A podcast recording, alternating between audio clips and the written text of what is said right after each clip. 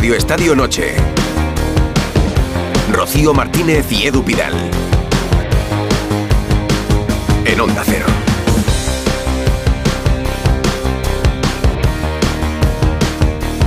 Hola. Muy buenas noches a todos. Vaya poneos noche, Rocío. cómodos, poneos cómodos porque tenemos una noche de estas que apetecen mucho, ¿eh? la Está- noche del balón de oro. Estamos en el estudio central de Onda Cero en Madrid, en San Sebastián de los Reyes, pero en realidad estamos en el centro de París con la gala del Balón de Oro, en Granada con el partido que acaba, que acaba de terminar en primera.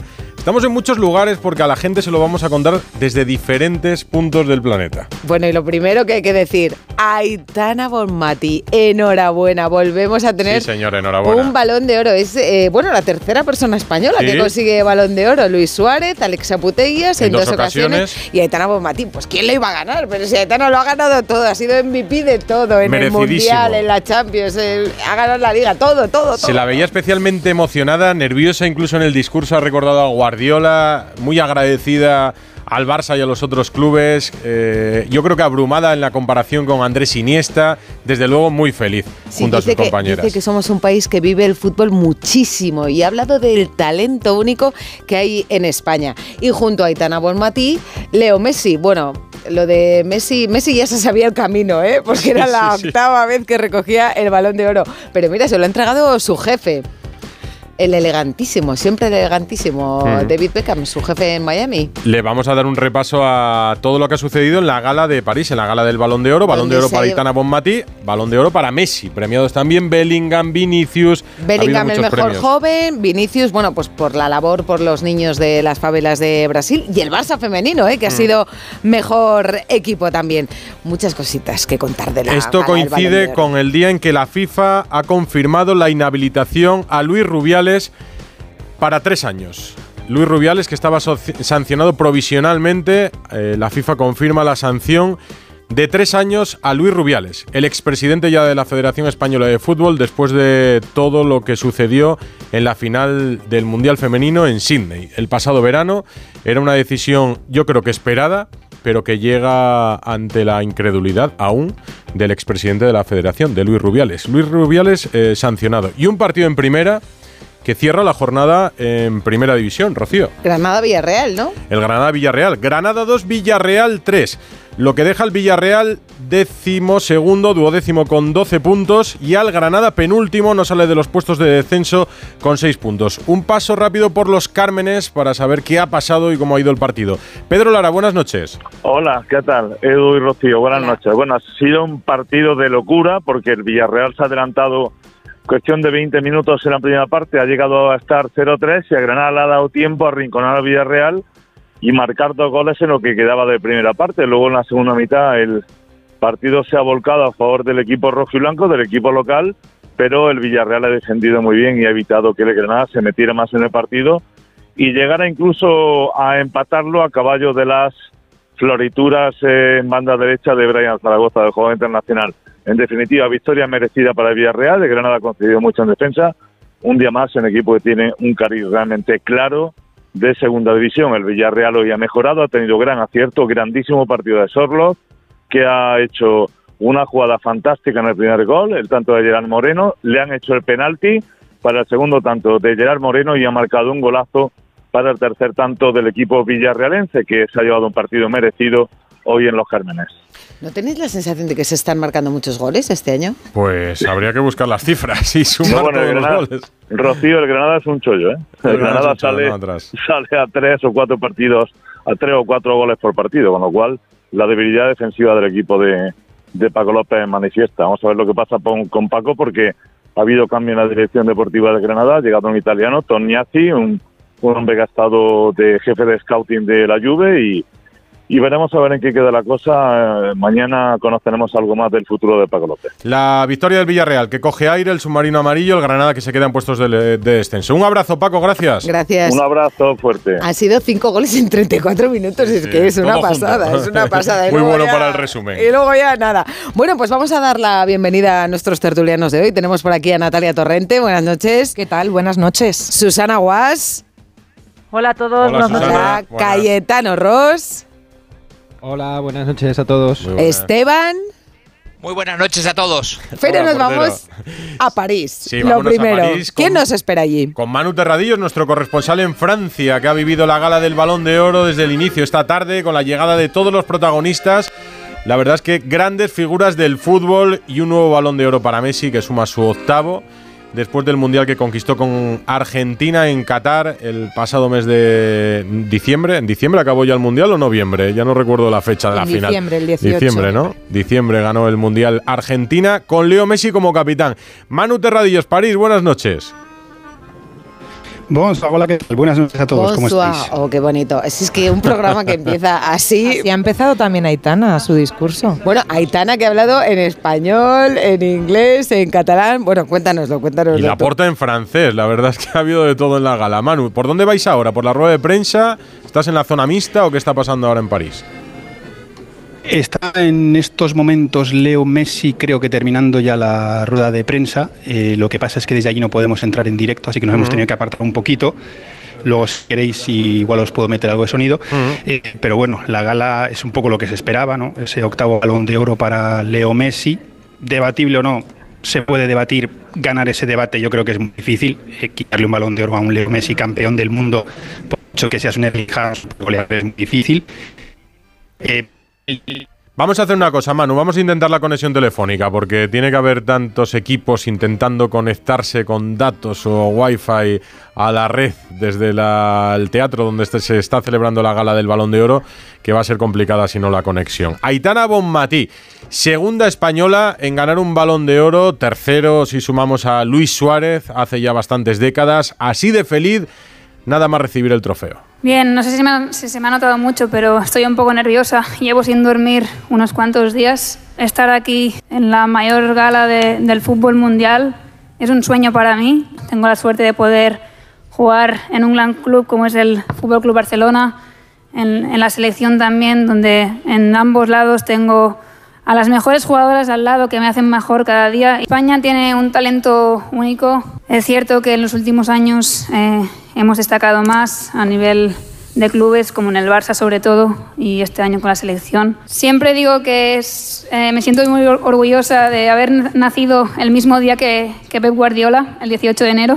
Es un ídolo para mí. Yo no lo vi jugar, pero sí que pude eh, vivir la época tan gloriosa que nos dio en el Barça con, con Xavi, con Iniesta, con Busquets, con Messi.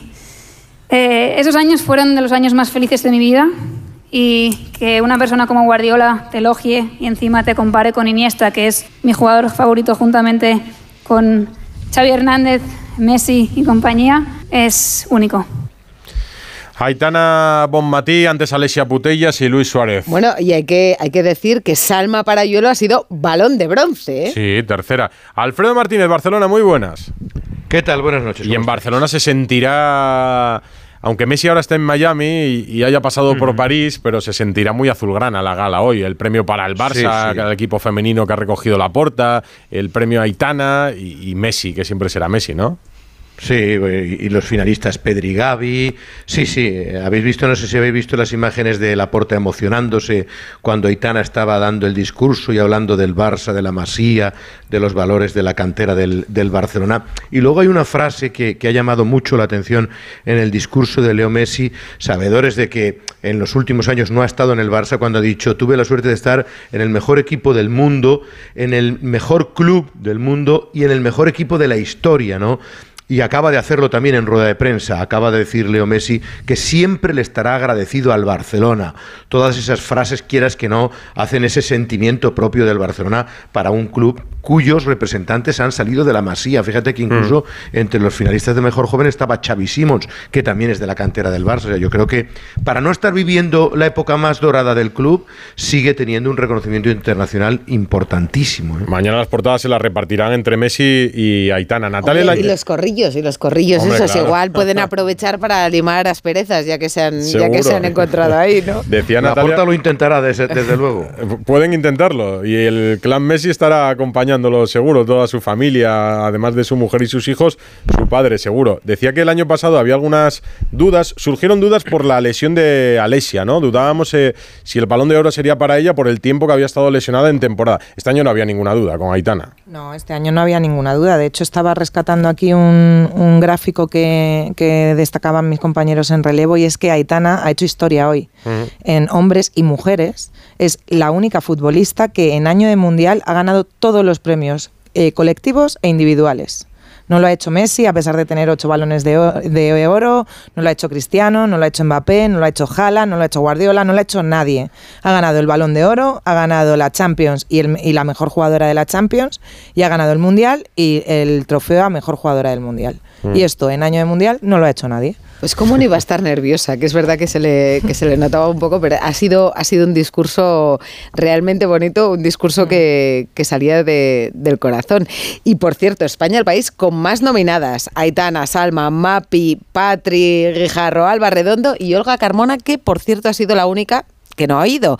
Y es que aquí hay que darle un tirón de orejas al señor Balón de Oro eh, por organizar esta fiesta en vísperas de partidos internacionales. Entonces España tiene partido mañana en Suiza y bueno, suponemos que esa habrá sido la razón por la que Olga Carmona, que está concentrada con la selección española, pues se ha perdido un día quizás único. Ven- Digo quizás, porque tal y como son pero- nuestras futbolistas, pues el año que viene veremos ahí a muchas futbolistas españolas. Pero hombre, eh, no, esto ya no se puede Pero es que hacer más tiene años. razón, Rocío, tiene razón, pero es que es tan difícil encontrar una fecha en la que no haya un partido o de Champions una semana, es delicadísimo. Y han tenido suerte de que, por ejemplo, Messi ya no tenía competición en la MLS y se va a China a una gira, si no, tampoco es fácil garantizarte la presencia de todos los deportistas. Yo ¿no? creo que lo de Messi seguro que lo han encajado bien. Seguro que lo han encajado para que no faltara. Hombre, Lo- y Messi y Aitana. Sí, no como en el resto de jugadoras, ¿no? Que hemos visto en el escenario menos jugadoras que jugadores porque han puesto la gala en una ventana de selecciones. Claro. Entonces eso es verdad que siempre eh, coincide con algo. Ah, He estado mirando esta tarde y al día siguiente, después de las últimas galas, había partidos de liga, partidos de copa, pero bueno, ya es la propia competición nacional. Sí, es verdad Pero que no es es verdad. una yo, ventana de yo selecciones yo recuerdo en haber ido mundial. recuerdo haber ido a galas del Balón de Oro que hacen coincidir con semanas así de Copa del Rey, primeras rondas en las que no hay partidos demasiado importantes y los jugadores se pueden marchar. Eh, pero claro, hay que encajar ya el mundial femenino, eh, o sea, Claro, el en calendario femenino, mundial- quiero Pero decir. en año de mundial, poner la gala del balón de oro antes de que todas las selecciones europeas jueguen partido mañana, Mm. hombre, pues igual no es de tener mucha sensibilidad. Allí en Barcelona hace más ilusión el Balón de Oro a Messi o a Aitana. Qué pregunta más difícil. Aitana. Aitana, Una pregunta por muy directa. Lo que pasa, ¿Está siendo es políticamente que- correcto o no, Alfredo? Porque ya no, ya no está en el. Barça Messi, entonces claro, ahora... No, no, pero es verdad. Eh, claro, es que es, una niña prodigio, es una hija de la casa, es, eh, lo tiene todo, ¿no? Aitana es una buena niña, estaba, estabais diciendo, estaba diciendo Natalia los detalles, es que encima lo ha ganado todo como futbolista a nivel individual, es que, bueno, eh, ¿qué más puedes pedir? Que el, el- fútbol femenino ahora es el juguete bonito del barcelonismo y, de- y del mundo del fútbol a- en Cataluña, porque no deja de ser la, la novedad, están llenando el estadio, están ganándolo todo, la gente está encantada y, y luego Aitana representa todos los valores, una chica que cae bien a todo el mundo, pero evidentemente lo de Messi es otra cosa, lo de Messi es historia, pero ya, ya es historia del mundo del fútbol, el barcelonismo lo tomó como propio y ahora asume también que, que mucha parte del éxito es porque es futbolista de la masía, ¿no? Lo de Aitana también es historia. Incluso más, mira, te acabo de dar un dato que Messi no ha conseguido. Bueno, pero Yo- ha ganado yo un de balón todas de oro. maneras, Eh, eh, Historia es ganar ocho balones de oro. Bueno, o ganar, o ganar el tercero consecutivo en España. Bueno, historia puede... Me, Es que me depende estás de hablando, de uno, que no me estás hablando de uno, de ¿eh? tres y, y de ocho, ¿no? A ver. Perdonadme, pero en el, en el fútbol que estamos siempre llenándonos la boca de que es un deporte colectivo, este tipo de premios, creo que están muy dirigidos. Y no me gustan por una cosa. De momento se quita 50% de los futbolistas Mm. que opten a ellos. Ni porteros ni defensas optan a ellos. Por lo tanto, Sin ganó una vez.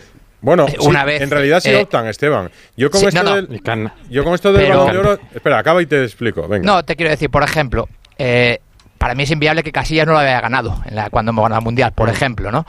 Y, y- y hay porteros por ahí que, que- o defensas, ¿eh? Hablo de Puyol en su época, pues que no lo han ganado y ni, ni han entrado en las últimas en las últimas listas, ¿no? Entonces yo creo que tiene mucho que ver con el tema publicitario, el tema de, de, de- de mirar solo hacia adelante, pero creo que son unos premios para mí, ¿eh? Muy edulcorados y muy dirigidos hacia hacia hacia algo nada más. Yo no estoy de- el gol que lo mete. Yo, yo no estoy de acuerdo porque, eh, en o sea, entiendo que, que la gente Díselo a piense que están dirigidos, claro, a Haaland, que ganó el año pasado la Premier y la Champions, por ejemplo, en la misma temporada y marcando más de 50 goles. En el caso del Balón de Oro, votan periodistas de los 100 primeros países del ranking FIFA. En el caso de España, por Sí. ejemplo, vota Alfredo Relaño, que es el exdirector de LAS o de Deportes de Canal Plus hace más años, eh, que es quien vota. Eh, entonces, ahora, después de conocerse el ganador, el podium del Balón de Oro, eh, toda la clasificación que han ido dando durante la tarde, se hacen públicos los votos. Entonces, repasaremos el periodista de cada país que ha votado. Y la suma de esos puntos nos da el ganador, con el que podemos estar más o menos de acuerdo. Pero no es más que la suma de puntos de Sí. quienes tienen derecho a voto. premio de Best el año pasado, eh, eh, Esteban, que será el próximo en darse. El premio de Best que organiza la FIFA porque ahora va por separado. Ahí votan seleccionadores y capitanes de las selecciones. Entonces, no es que el balón de oro se lo dan a Messi, no es que se lo dan a Haaland, no. Es que es la no, suma no. de los votos. El año pasado el seleccionador nuestro, el español, que es Luis de la Fuente, votó en primer lugar a Julián Álvarez. Y dirás tú, ¿por qué ha votado a Julián Álvarez? Bueno, pues porque le dio la gana. y votó. a- ¿Es una extravagancia? Es una extravagancia. La suma de extravagancias da como resultado un ganador. Pero que el, estoy de acuerdo, el- el Edu. director de France Football, Esteban, no se levanta por la mañana y le dice: Le voy a No. dar el balón de oro a Messi porque publicitariamente me viene mejor a que se lo lleve. Sí, sí, mm, pero no, no, pero eh, estoy de acuerdo en que mm, digamos como que, que- pero no todos están en es como si en la lotería no metes todos los números. Dentro de los que están no piensas en portero, no piensas en defensa. No, pues tú puedes votar al que quieras. Bueno, ¿a ti se te hubiera ocurri- ocurrido votar entre los 30 Pero primeros este a. Julián Álvarez, por ejemplo? Sí, a mí sí. ¿A ti sí? Porque ha ganado, Pero ha este ganado por, delante, por delante de De Messi, hecho- de Haaland, de de, hecho, este- aquí. Vinicius, de De Mbappé, de Rodrigo, Bellingham.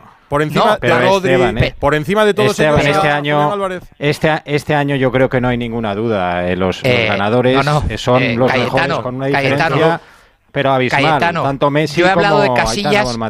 He hablado Sí, de Casillas claro que ha habido trayectoria. No, no, pero escucha, Esteban, pero el- el- por en los años supuesto que ganaron que- Messi y Cristiano Ronaldo, Esteban, ¿hubo porteros tan diferenciales que marcaran tanta diferencia como Cristiano, como Messi? No los ha habido. ¿Tú crees, Incluso el año por tú ejemplo, hablas eh, me voy a centrar en Casillas. ¿Tú crees que Casillas no ha sido diferencial en nuestra época? pero, pero en la el mejor época 2010, dorada del en fútbol el español. 2010, O el año pero pasado escucha, Courtois Esteban, con en- Benzema. Oh, Fueron los dos pero diferenciales, 2000, pero uno fue- era delantero y el otro ¿Tú portero. crees que, que Benzema eh, o Courtois fue menos importante que Benzema el año pasado? Pero yo Pero insisto, te voy a poner Courtois- otro Courtois sí ejemplo. me pareció importante, pero, pero Bueno, por pues ya- ejemplo, ya estamos has hablado de metiendo a Casillas. Esteban, Estamos pero has metiendo a de. Casillas del 2010 y en el 2010 Xavi hizo un año extraordinario Iniesta y mejor tampoco para ganó. Claro. Y Para- por para- para- Si ponemos a para discutir mí- un balón de oro para para, mí Messi, igual fue el de 2010, ¿no? El de 2010 mucho Que más ganó lo mismo discutible que para mí. Claro, Sin- sin- eso claro, es. sin duda. De 2010 sí, pero el de, el de este año Para es que mí yo el de creo que no- 2010 no, hay discusión. tendría que No, haber no, sido no, para no, no, Iniesta. yo- yo- pero, yo- yo tendría- estoy- pero Esteban, tendríamos que ir puerta por puerta y preguntarle, aquí en España, eh, No. Bustillo lo conoce, Alfredo, ¿por qué has votado a, que no sé a quién ha votado este año, ¿por qué has votado Mira. a este y no a este otro? De- Porque al final la suma de esos Eh, Edu, votos es la que puede dar es- ganador a Courtois. Eh, mira, Pueden hoy votar a podríamos Courtois. ¿eh? hoy podríamos discutir si Messi lo merece o no. Pero es una discusión de si Messi, Messi, Haaland, Mbappé, si se lo dan hoy, imagínate el año pasado a Courtois, Podrían dárselo. tenemos lío montado. Tenemos lío montado. ¿Cómo se van a un portero? Que solo para. ¿Cómo se van a dar a Benzema? Que metió el gol, que metió... ¿Sabes? Y eso es un poco... Y, y- y no te hablo ya de porteros. Te voy a los centrales también. Que nunca Bueno, están pero se-. Entonces, también para se mí- lo dieron a. Canavaro que no, no lo ¿Cuán- merecía. Pero, pero Cannavaro. Cayetano, ¿cuántas veces hay delanteros o- o- y cuántas hay centrales y 2006. porteros? Por favor, no vayamos hecho- a, sacar Bueno. una excepción de una regla, que es la regla de que está mal visto darse a, un cana- a Canavaro, que fue polémico ese balón de oro, si os acordáis. Muy polémico. En año De mundial, creo- no sé en si- año de no sé si mundial, ganar ya. el mundial, vamos, ¿El Dibu, el Dibu Sí, Alfredo, que no fue importante en este mundial? ¿El Dibu? ¿Creéis que no ha sido importante? Si me dejáis, ¿Recordáis si me la parada que hace? Messi, pero si no me dejáis añadir una cosa a este debate, eh, es que estos son, uno- lo primero de todo, son unos premios privados. O sea, es decir, no son los Ah. premios absolutos que da una institución pública o una institución rectora del fútbol mundial como es la FIFA. Estuvieron juntos en separado. Estos son los premios de France Football, que es del grupo L'Equipe, y lo organizan como quieren. Entonces, entrar ahí. Que se lo pueden dar a un portero, se lo podrían dar a un portero. Yo creo que están dirigidos un poco sí por el hecho de que lo vas abriendo y das el premio al mejor, al mejor delantero, al mejor portero. Entonces ya digamos que el cargo de conciencia de alguien que vota te lo puedes quitar, ¿no? Votas a Haaland como mejor delantero y ya si quieres luego votas a Leo Messi. Pero aún así, eh, todos los jugadores están ahí. No y ahí sí que creo no, no, solo, por terminar. No, no creo, no. no, pero déjame solo terminar. Lo que quiero decir es que es verdad que hay jugadores que no se lo, que se lo han merecido, tal vez no lo han ganado, pero que yo creo que no han sido los más diferenciales del mundo. Es decir, tú puedes ser un, es que un un defensa magnífico. No, pero Manu, olvidas un detalle. Aquí no hay ningún cargo de conciencia. El año pasado dejaron fuera de los 30 finalistas a Leo Messi. Sí, pero los 30, finalistas, vamos a ver. Me refiero si. Me a aquí votan, votar, como dices, explicaba, periodistas. Espera, aquí eh, os explicaba antes que votan periodistas de los 100 primeros países del ranking FIFA. Una vez que suman todos los votos, da una clasificación de jugadores en cuanto a votos. Y a los 30 primeros los consideran los 30 finalistas. No es porque dirijan a 30 candidatos, no. no, no es que de la suma de los votos dan a 30 finalistas. Eso te digo, pero que, pero que en ningún caso le metieron entre los finalistas, con lo cual... Claro, pero que los finalistas es la suma de los votos. Aquí sois libres cada uno, los que estamos hoy en antena, en Radio Estadio Noche, somos libres de votar a los cinco mejores para nosotros de la temporada pasada. Y la suma de los votos va a dar una clasificación de jugadores. Digamos que los tres primeros son los finalistas para nosotros, pero no porque los propongamos, sino porque es la lista final que nosotros ya conocemos con resultado. Daremos el tercero, luego el segundo y diremos, ¿y el ganador es? pero no deja de ser la, suma de nuestros votos. Pues en este caso lo mismo. Entonces, lo que yo digo es que a veces y en algunas ocasiones hay extravagancias. Y lo vimos el año pasado en el premio de Best, con votaciones como la de nuestro seleccionador. ¿De verdad pensáis alguno? Dice Esteban Julián Álvarez. Julián Álvarez por delante de Haaland y de Messi. ¿Y por qué no, se, vota con algo objetivo? porque el problema que tiene no, pero espera, el problema que tiene el Balón de Oro es que cuando en 2010 eh, se lleva el Balón de Oro Messi eh, cuando Xavi e Iniesta habían ganado el mundial y habían hecho un temporadón y entonces el mundial no importaba, pero este año que Messi se ha ido a una liga menor pero ha ganado el mundial, entonces el mundial se importa por delante de un jugador que ha marcado 50 goles, ha ganado la Premier y la Champions. Es que este ese el problema, claro, pero pues porque no se le aplican puntos en lugar de que vote Alfredo Relaño y los Alfredo Relaño de todo el mundo. Pero sí, lo que os quería decir. Eh, y sería muchísimo más riguroso. Cambió, las reglas. La propia institución France no, Football cambió las reglas y dijo: a partir de ahora lo que cuenta es la actuación individual. Mm. Es decir, realmente. Para abrirlo. Cambió hace unos. Realmente cada uno, bueno, cada uno a, puede. Ahí yo sí que creo que votan lo que les da la gana. No, pero, pero cada uno. pueden elegir el criterio que quieran porque se valora actuaciones individuales y colectivas, clase del jugador, incluido el fair play y su carrera deportiva. Con lo cual, pero claro, tú con esos criterios. Las valoraciones son subjetivas, por supuesto, son opiniones. Todos, claro, pero todos se lo hubiera, en eso sí estoy de acuerdo. Todos se lo hubierais dado a Messi.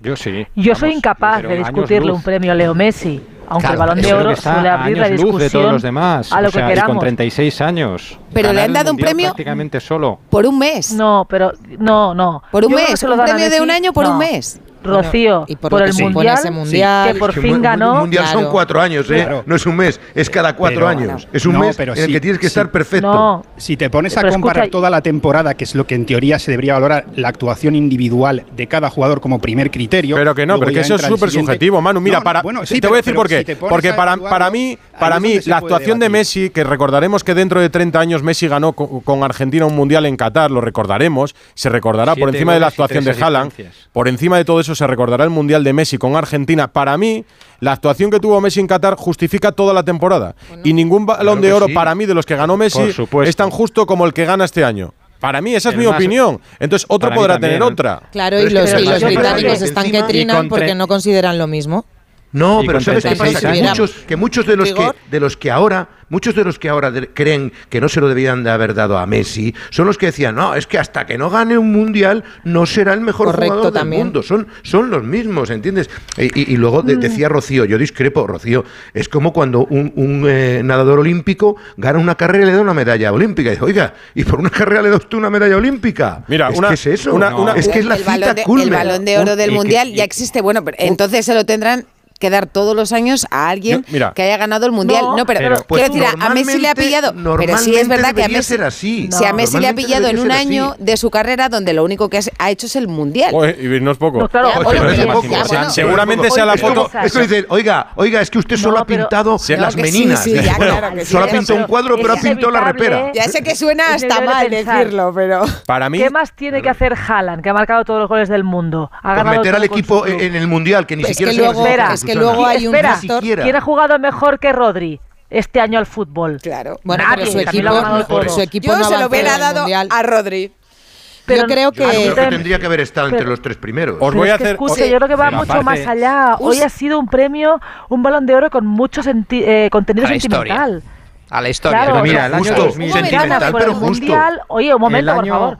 Ganas por el mundial, que por fin ganó, pero también por su figura, por su carrera. Es como un gracias por haber nacido. O- Octavo y último balón de oro. Octavo, gracias. os voy a pedir a todos, pensároslo bien, que os voy a pedir a todos el podium y vamos a salir a saber qué votación sale de todos los que estamos ahora en antena en Onda Cero. Pero os vamos a presentar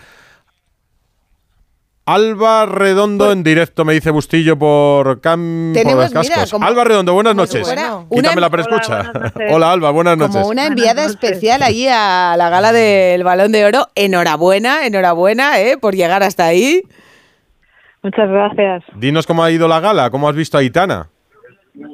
Wow, guapísima y al principio un poquito nerviosa, pero luego ya, cuando ya lo tenía en su poder, que yo ya lo sabía desde el Mundial, más Ah. o menos, yo ya me especulaba, que pues ahora ya más suelta y, y súper feliz, feliz por verla conseguir grandes cosas, porque al final se lo merece, sin duda. ¿La has visto después?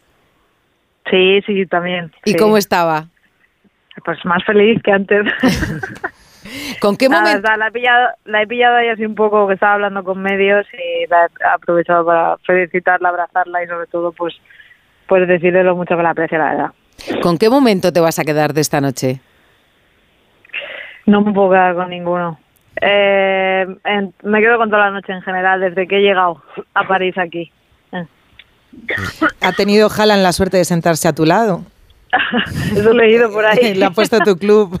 Sí, sí. Sí, sí, sí. Bueno, pues tenía al lado a Haaland y a Linda y bueno, pues imagínate, primera línea, he visto dar el balón a Aitana, recibir el octavo Messi, subir con sus hijos, bueno, ha sido una pasada, todo inolvidable y, y para el recuerdo, sin duda. Bueno, Alba, campeona del mundo, futbolista del Levante. eh, ¿Tú te imaginabas eh, cuando eras niña y empezabas a jugar al fútbol que ibas a estar alguna vez en la gala del Balón de Oro? Bueno, cuando eras niña tú, no había Balón de Oro femenino, de hecho. Eso, ya, eso es verdad, pero nunca, nunca, nunca me habría imaginado haber venido hasta aquí y, y ahora que ya lo he vivido, pues es que no me puedo quitar la sonrisa de la cara, ha sido espectacular, en serio.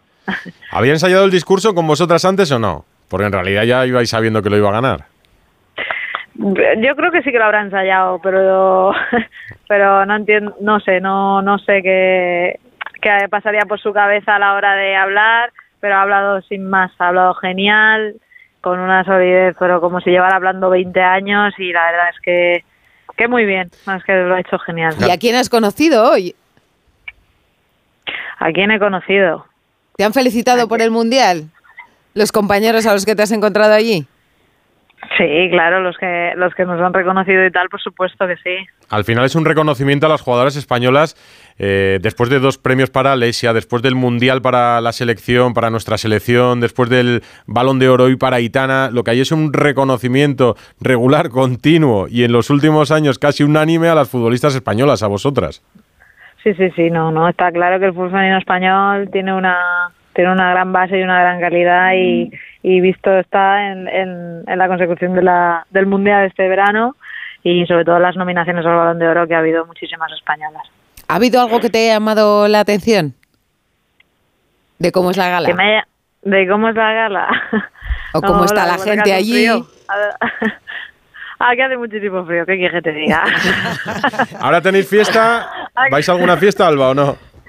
Ah, Hemos estado ahí arriba tomando un poquito, había un cóctel preparado, pero ya nos vamos porque yo mañana tengo que entrenar con mi club y, y, y hay que descansar también para rendir. Bueno, y tus compañeras de la selección que tienen partido mañana también. Efectivamente, también, sí.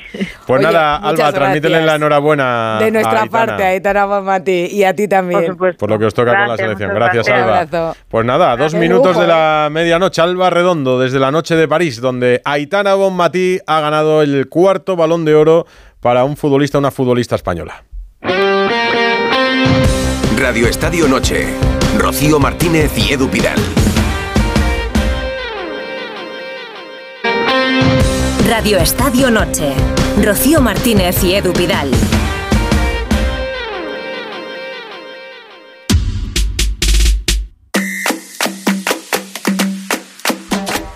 En el deporte siempre hay récords, ¿no? Pues el nuevo Movistar también tiene un precio récord. Seas del operador que seas, por solo 14 euros al mes podrás ver cada jornada un partido de la Liga, el mejor de la Champions y lo mejor del deporte con todo el básquet.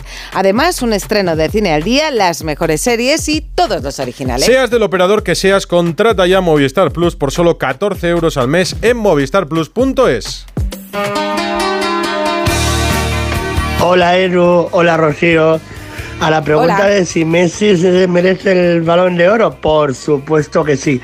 El que no se mereció fue el de 2010, que creo que deberían haber sido dado para Iniesta. Pero habiendo ganado el Mundial, Messi es el mejor jugador de todos los tiempos. 608038447 arroba Radio Estadio N para que diga a la gente lo que quiera. Ana Rodríguez. Sí, hemos preguntado si merecía Messi este balón de oro. El 52% opina que sí, el 48% opina que no. Y me voy a quedar con algunas felicitaciones que le han llegado a Aitana Bonmatí. Por Muy bien. ejemplo, la de Carlos Alcaraz, uno de los primeros en felicitarla. Ah, mira. Ha dicho felicidades, felicidades Aitana. Un orgullo tenerte como compañera, como deportista. Aitana Que por Bonmatí. cierto, se lo, iba a dar un, oro. se lo iba a dar un tenista a Djokovic, pero se ha ido sin darle el balón. no, bueno. Los nervios. ¿Sabes que, que tenemos. ¿Hoy debuta alguien? Un ilustre debutante. Se lo ha dicho a la torre y, y dice, no va a aguantar despierto luego a ¿Sí? la mañana. Esto os lo va a echar A en ver. cara al Sina. Está, está despierto por ahí. Rubén Amón, buenas noches. Hola, ¿Qué Rubén. tal? Claro, claro que estoy despierto, claro. que O sea, tú trasnochas, madrugas, todo. Eh, fundamentalmente madrugo, ¿eh? pero encantado de poder eh, romper la norma y la disciplina haciéndoos compañía. Encantados estamos nosotros y en menudo día debutas. El lunes después del clásico, el lunes del balón de oro, el lunes después de un atleti, tu Estás- atleti que va a tope. Estas serán mis condiciones. ha sido nada, eh, eso es. Antes de nada, eh, ¿qué fue de Trapatoni? Eh, Este es el nombre de su sección. Sí, es una sección que habla de todos menos de qué fue Trapatón en realidad. Es un entrenador que yo tenía mucho cariño. Lleva 10 años sin entrenar. Eh, la última experiencia recordada fue con Irlanda. Y no porque no tuviera equipos antes. Eh, es- tiene sentido acordarse de la Juventus, por supuesto, del Bayern de Múnich, de la selección italiana. Y es un personaje al que tengo cariño porque pude entrevistarlo algunas veces. Normalmente en el taller mecánico que tenía en Lombardía, él, que era el lugar donde recibía y es ah, protagonista y autor de muchísimos aforismos. Eh, algunos son inventados, otros forman parte de su repertorio y me parece que es una forma un poco ambigua y abstracta de hablar de fútbol, ya digo, sin necesidad de referirse demasiado a Trapatoni. Pues, nada, vamos hoy- a ver cómo es ese estreno de ¿Qué fue de Trapatoni en Radio Estadio Noche con Rubén Amón. No nos engañemos, Rocío, Edu, Bellingham no está a la altura de las expectativas. Y no por defecto, tranquilizaos, sino por exceso. Quiero decir que el futbolista británico está jugando muy por encima de las expectativas, muy por encima de lo que se esperaba, hasta el extremo de haberse precipitado ya analogías de urgencia con Di Stéfano y Cristiano Ronaldo. Es un problema el caso Bellingham y lo es también esta dimensión hiperbólica, un problema para los rivales. En primer lugar, un problema derivado, derivado del grado de sugestión que ya ha logrado provocar el futbolista. Su fertilidad ofensiva parece no obedecer ya una cuestión coyuntural, a la ciclotimia virtuosa, a la racha, sino parece la expresión de una tendencia. Y no podrá reclamársele a Bellingham que termine la temporada con los galones de Pichichi, pero cabe preguntarse si la experiencia de Jude en Madrid es precisamente el origen de un salto cualitativo, el inicio de una nueva dimensión, el comienzo de una época. Y es un problema, porque Bellingham ya se ha convertido en el principal rival de sí mismo, porque ahora se le va a exigir resolver un derby o un partido crucial con dos balazos, y porque su mesianismo ha creado un estado de euforia que se traduce fehacientemente en los números, los propios, 10 partidos, 10 goles en la liga, y los colectivos. Ahí están las tres victorias de la Champions del Madrid en tres partidos y el liderazgo compartido de la liga. Y es un problema. Para el Madrid también, precisamente porque el brillo deslumbrante de Bellingham también encubre las limitaciones de un equipo precario en la defensa, indefinido en la línea medular e inofensivo en la delantera. ¿Qué hubiera dicho Trapatoni, Rubén? Pues no digas gato hasta que no lo tengas en el saco. Hasta el próximo lunes. Rubén Amón en. Radio Estadio Noche con su ¿Qué fue de Trapatoni? Buenas noches. Y en París ¿Qué te estábamos. Natalia, Natalia está aquí. Me ha encantado. ¿Has visto, eh? Qué fichaje, qué fichaje más bueno. No, en París también ha estado Bellingham, además. Sí, en París ha estado Bellingham con premio. En París estábamos discutiendo de Messi. Os decía yo antes, a ver, por ejemplo, yo se lo hubiera dado a Messi esta temporada. Rocío, ¿tú a quién se lo hubieras dado? Yo se lo hubiera dado a Rodri. A Rodri. ¿Por Natalia. qué levantas la ceja? No. Eh, que te- Yo se se nos lo- ve en YouTube también, eh, te lo recuerdo. Yo se lo hubiera dado a Messi. A Messi. Susana. Yo a Haaland. Haaland. Cayetano. Yo a Messi. pero Messi. vamos, con una diferencia abismal. Esteban. Sí, a Messi también. Alfredo. Alfredo. Alfredo Martínez. ¿Por qué preguntas? Sí, sí, yo. Apúntale yo un a- Messi, apúntale A un Messi. apunta a Messi, a ¿no? Messi, a Messi, a, a A Messi abrumadoramente, segundo Mbappé y tercero a Rodri. ¿Y tú, Manu? A Messi también. Messi. Uno, dos, tres, cuatro, cinco, seis. Somos mm, tres, seis, ocho personas en antena. Seis se lo hubiéramos dado a Messi, una a Haaland y otra a Rodri. Eh, pues imaginaros ¿Y la. en 2010? ¿Quieres que juguemos? No, pero si es el, es el juego Es de esta temporada. si jugamos a Entonces- 2010 no entonces cuadra. No, pero que nos preguntaríamos, Natalia, ¿y por qué se lo dan a Messi? Pues porque, por ejemplo, si fuésemos nosotros el jurado del Balón de Oro de France Football, el Balón de Oro habría sido para Messi. Y en segundo lugar, con un voto cada uno, Haaland y, y Rodrigo Bueno, no Hernández. exactamente así, porque cada uno vota Bueno, cinco jugadores con de puntuación. votos, tal, pero bueno. sí, con esta, Si- con si de esta- ocho, seis no, no. votan en primer No, no, lugar a Hubiera Messi. salido Messi, aquí hubiera salido. Entonces, Messi. Esteban, ¿te parece ya menos polémico No, o no, no? no, no. Eh, de este año no hay discusión. Creo que es muy poético que este año gane Messi, Sí, Messi el. Balón de Oro. Te explico. Cuando España no jugó la final y llegó a Argentina, creo que todos eh, casi íbamos con Argentina y con Messi por cerrar ese círculo, ¿no? Y más, tengo la sensación, más los que hemos jugado contra él. ¿no? que es como una carrera perfecta, idílica, y donde en su propio país, su propia selección, se la acusaba, incluso le llamaban pecho frío, creo recordar, eh, en su selección. Creo que es muy poético. Yo no voy a esto, yo voy a que cuando se hacen los votos, en el origen de todas las votaciones, antes de llegar a la final, se sacan el 50% de futbolistas, que son los que juegan de medio campo hacia atrás. Nos guste o no nos guste, y es la realidad. No somos bien vistos, no queda bien que un portero, un central eh, contundente, agresivo, que, que dé seguridad a un equipo, gane un título de estos, porque no queda bien la foto, y hay que hacerlo así. Entonces, es un, primero, es un voto o un trofeo individual en un colectivo que es el fútbol, y encima se queda el 50% de, de posibles ganadores. Yo lo entiendo como publicidad, no lo entiendo como justicia futbolística. Cayetano, no conozco ningún equipo que haya ganado un título sin un buen portero y de unos centrales. Pero mira, por Sí. ejemplo, recordabas algunas pero- temporadas. pero la es 2000 que en- la en 2008-2009 este Casillas fue cuarto en la votación del Balón de Oro, pero porque hubo otros tres jugadores con más número de votos, no porque nadie Pe- dejase si fuera está claro, Casillas. si está claro Pero que ¿tú crees que fue merecido esos mayores números de votos? ¿Quién ganó el 2000? Pero es que la- el merecimiento de los votos va en la subjetividad de cada uno, Esteban. Pero No, la no, subjetividad claro, es que claro, los porteros... él- se que- valora más el gol siempre, claro, es así. Dime Sí, yo tres estoy de acuerdo, yo estoy muy de acuerdo. Este año que hayan hecho eh, méritos Este no. para optar. Ca- Ah, claro, es que precisamente Cayetano. no hay grandes. Yo, tirando la vista atrás, ha habido momentos de grandísimos defensas que estoy pensando en Beckenbauer, por ejemplo, ¿no? Que ese jugador era, eh, claro, admirado por todos. ¿No Maldini, Ramos también sí, pero ahora mismo no hay. Puyol también Ahora en no. su día. el sí, año pasado. Courtois, pasado Courtois, Sí, Buffon en el bueno, 2006, Cour- que creo que ganó un mundial. Courtois estuvo cerca, ¿no? Courtois fue, no recuerdo ahora si fue segundo. tú pero- Estoy de acuerdo tú- con Esteban. Tú entiendes, mira, Cayetano, traspasa. Imagínate que Courtois, su rendimiento no hubiera sido un portero. Su rendimiento, o sea, no habría dudas. Mm. Para darle un, un Courtois balón de oro a séptimo el Courtois, año pasado.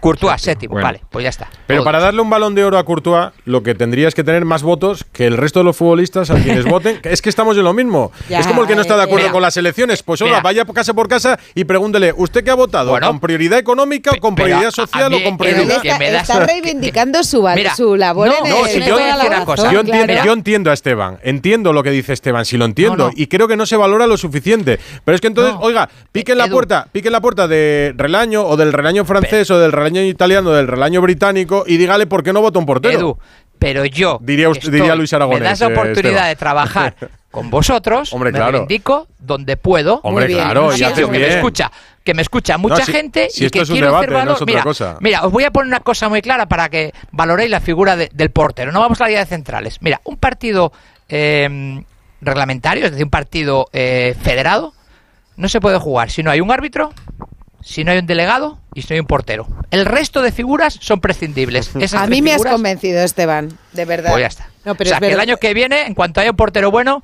¿eh? tipo Courtois, tipo Casillas en su día, tipo Buffon en el 2006, que, que lo valoren también. Yo voy a hacer esta encuesta perversa cada año, eh, si tengo la oportunidad, en la noche del Balón de Oro. Y vamos a ver en Bueno, ya cuántos. están postulando a Bellingham para el próximo. Claro, pues vamos a ver en cuántos votáis vosotros a. Yo, yo creo que se está, se está postulando el solo, pero queda todo. y Rodri han sido quintos. Dos centrocampistas han estado entre los cinco primeros. Tampoco se les margina totalmente. Bueno, Bien, lo- Ha lo- ganado el por Dibu, por totalmente, cierto, el gracias por trofeo. totalmente. El Yassin de los Sí, porteros lo ha ganado el Lo Dibu. podemos considerar también Sí, centrocampista. mira, de- decíais hoy que lo de Messi es casi justicia poética y un final feliz para su trayectoria deportiva. Pues en ha el estado día, casi poético, no, Messi. en el hoy. día precisamente en el que Maradona aprendido a hablar, ¿eh? hubiera Sí, habla muy bien. Estado brillante. Muy bien, y sin leer, ha además. encantado. Sí, Muy sí. bonito el discurso. Muy bien, sí. Y, y la referencia a Maradona, a- bueno, hace no hacía falta ni decir Maradona, a Diego. Vamos Ha a escucharlo. Sí, sí. Emocionante. Por último, para terminar, eh, quiero hacer la última mención a, a Diego. Hoy es el cumpleaños de él, así que, que creo que no hay mejor lugar para, para desearle un feliz cumpleaños rodeado de, de- de jugadores, de jugadores, de técnicos, de gente que le gusta el fútbol, como, como le gustaba a él. Así que donde quiera que esté, feliz cumpleaños Diego. Esto también es, eh, es para vos, lo comparto con vos y con, con toda Argentina. Buenas noches, muchas gracias. Ay, estaba emocionado. Tú dices, cuando consigues algo por octava vez, ¿ya cómo lo vives? Pues mira, con muchísima Pues emoción, la verdad. ya. Cierto, por Rocío, sin cierto, ha hecho también unas, ha hecho unas declaraciones también en rueda de prensa en la que le han preguntado por el homenaje y el Barcelona. y ha dicho, me encantaría poder despedirme de la gente de otra manera. Creo que quedó una sensación rara. Me merezco poder despedirme de esa gente que tantas alegrías y tristezas hemos compartido. Es mi casa, amo el club y la gente de Barcelona. Si se da, encantado de poder estar. Ojo, ha hecho muchos guiños al Barcelona a pesar de la forma Sí, tan eso se tiene que dar. Si se da, Sería no, es que se suyo, tiene ¿no? que dar. Lo que más que al Barça se lo ha hecho a Sí, los en el culés. Camp Nou nuevo. Claro. Precisamente pero por la ¿cuánto- forma en la que se fue, no fue la tiempo- mejor, no es un ¿Cuánto buen tiempo tiene que seguir jugando para el Camp Nou nuevo? Bueno, él ha dicho que todavía le quedan algunos años, ¿no? Hoy, hoy ha alargado un poco su trayectoria, ha dicho que todavía tiene algunos años de fútbol. que lo verá ya desde le otro quedan- lugar, dijo. Que había muchos jóvenes en la sala y que lo disfrutará desde Sí, otro. sí, por él, él- él- desde él yo creo que se ha despedido como, de, como ganador, se ha despedido hoy. Así ha sonado a, a epitafio y a, y a despedida, pero, pero también ha dej- dejado entrever que todavía le queda tiempo, ha firmado con el Inter de Miami y el Camp Nou nuevo se hará en noviembre del año que viene. O sea, eh, empezará ya a tener casi. Y en verano prácticamente tendría ya eh, el- la capacidad máxima para intentar hacer un, un estadio de ciento y pico mil espectadores y un homenaje en condiciones para inaugurarlo. ¿no? eso Un repaso Eso de. tiene que ocurrir. Se apaga, se apaga la locura que hemos vivido durante 20 años, con él y con Cristiano, uno en Miami y el otro en Arabia.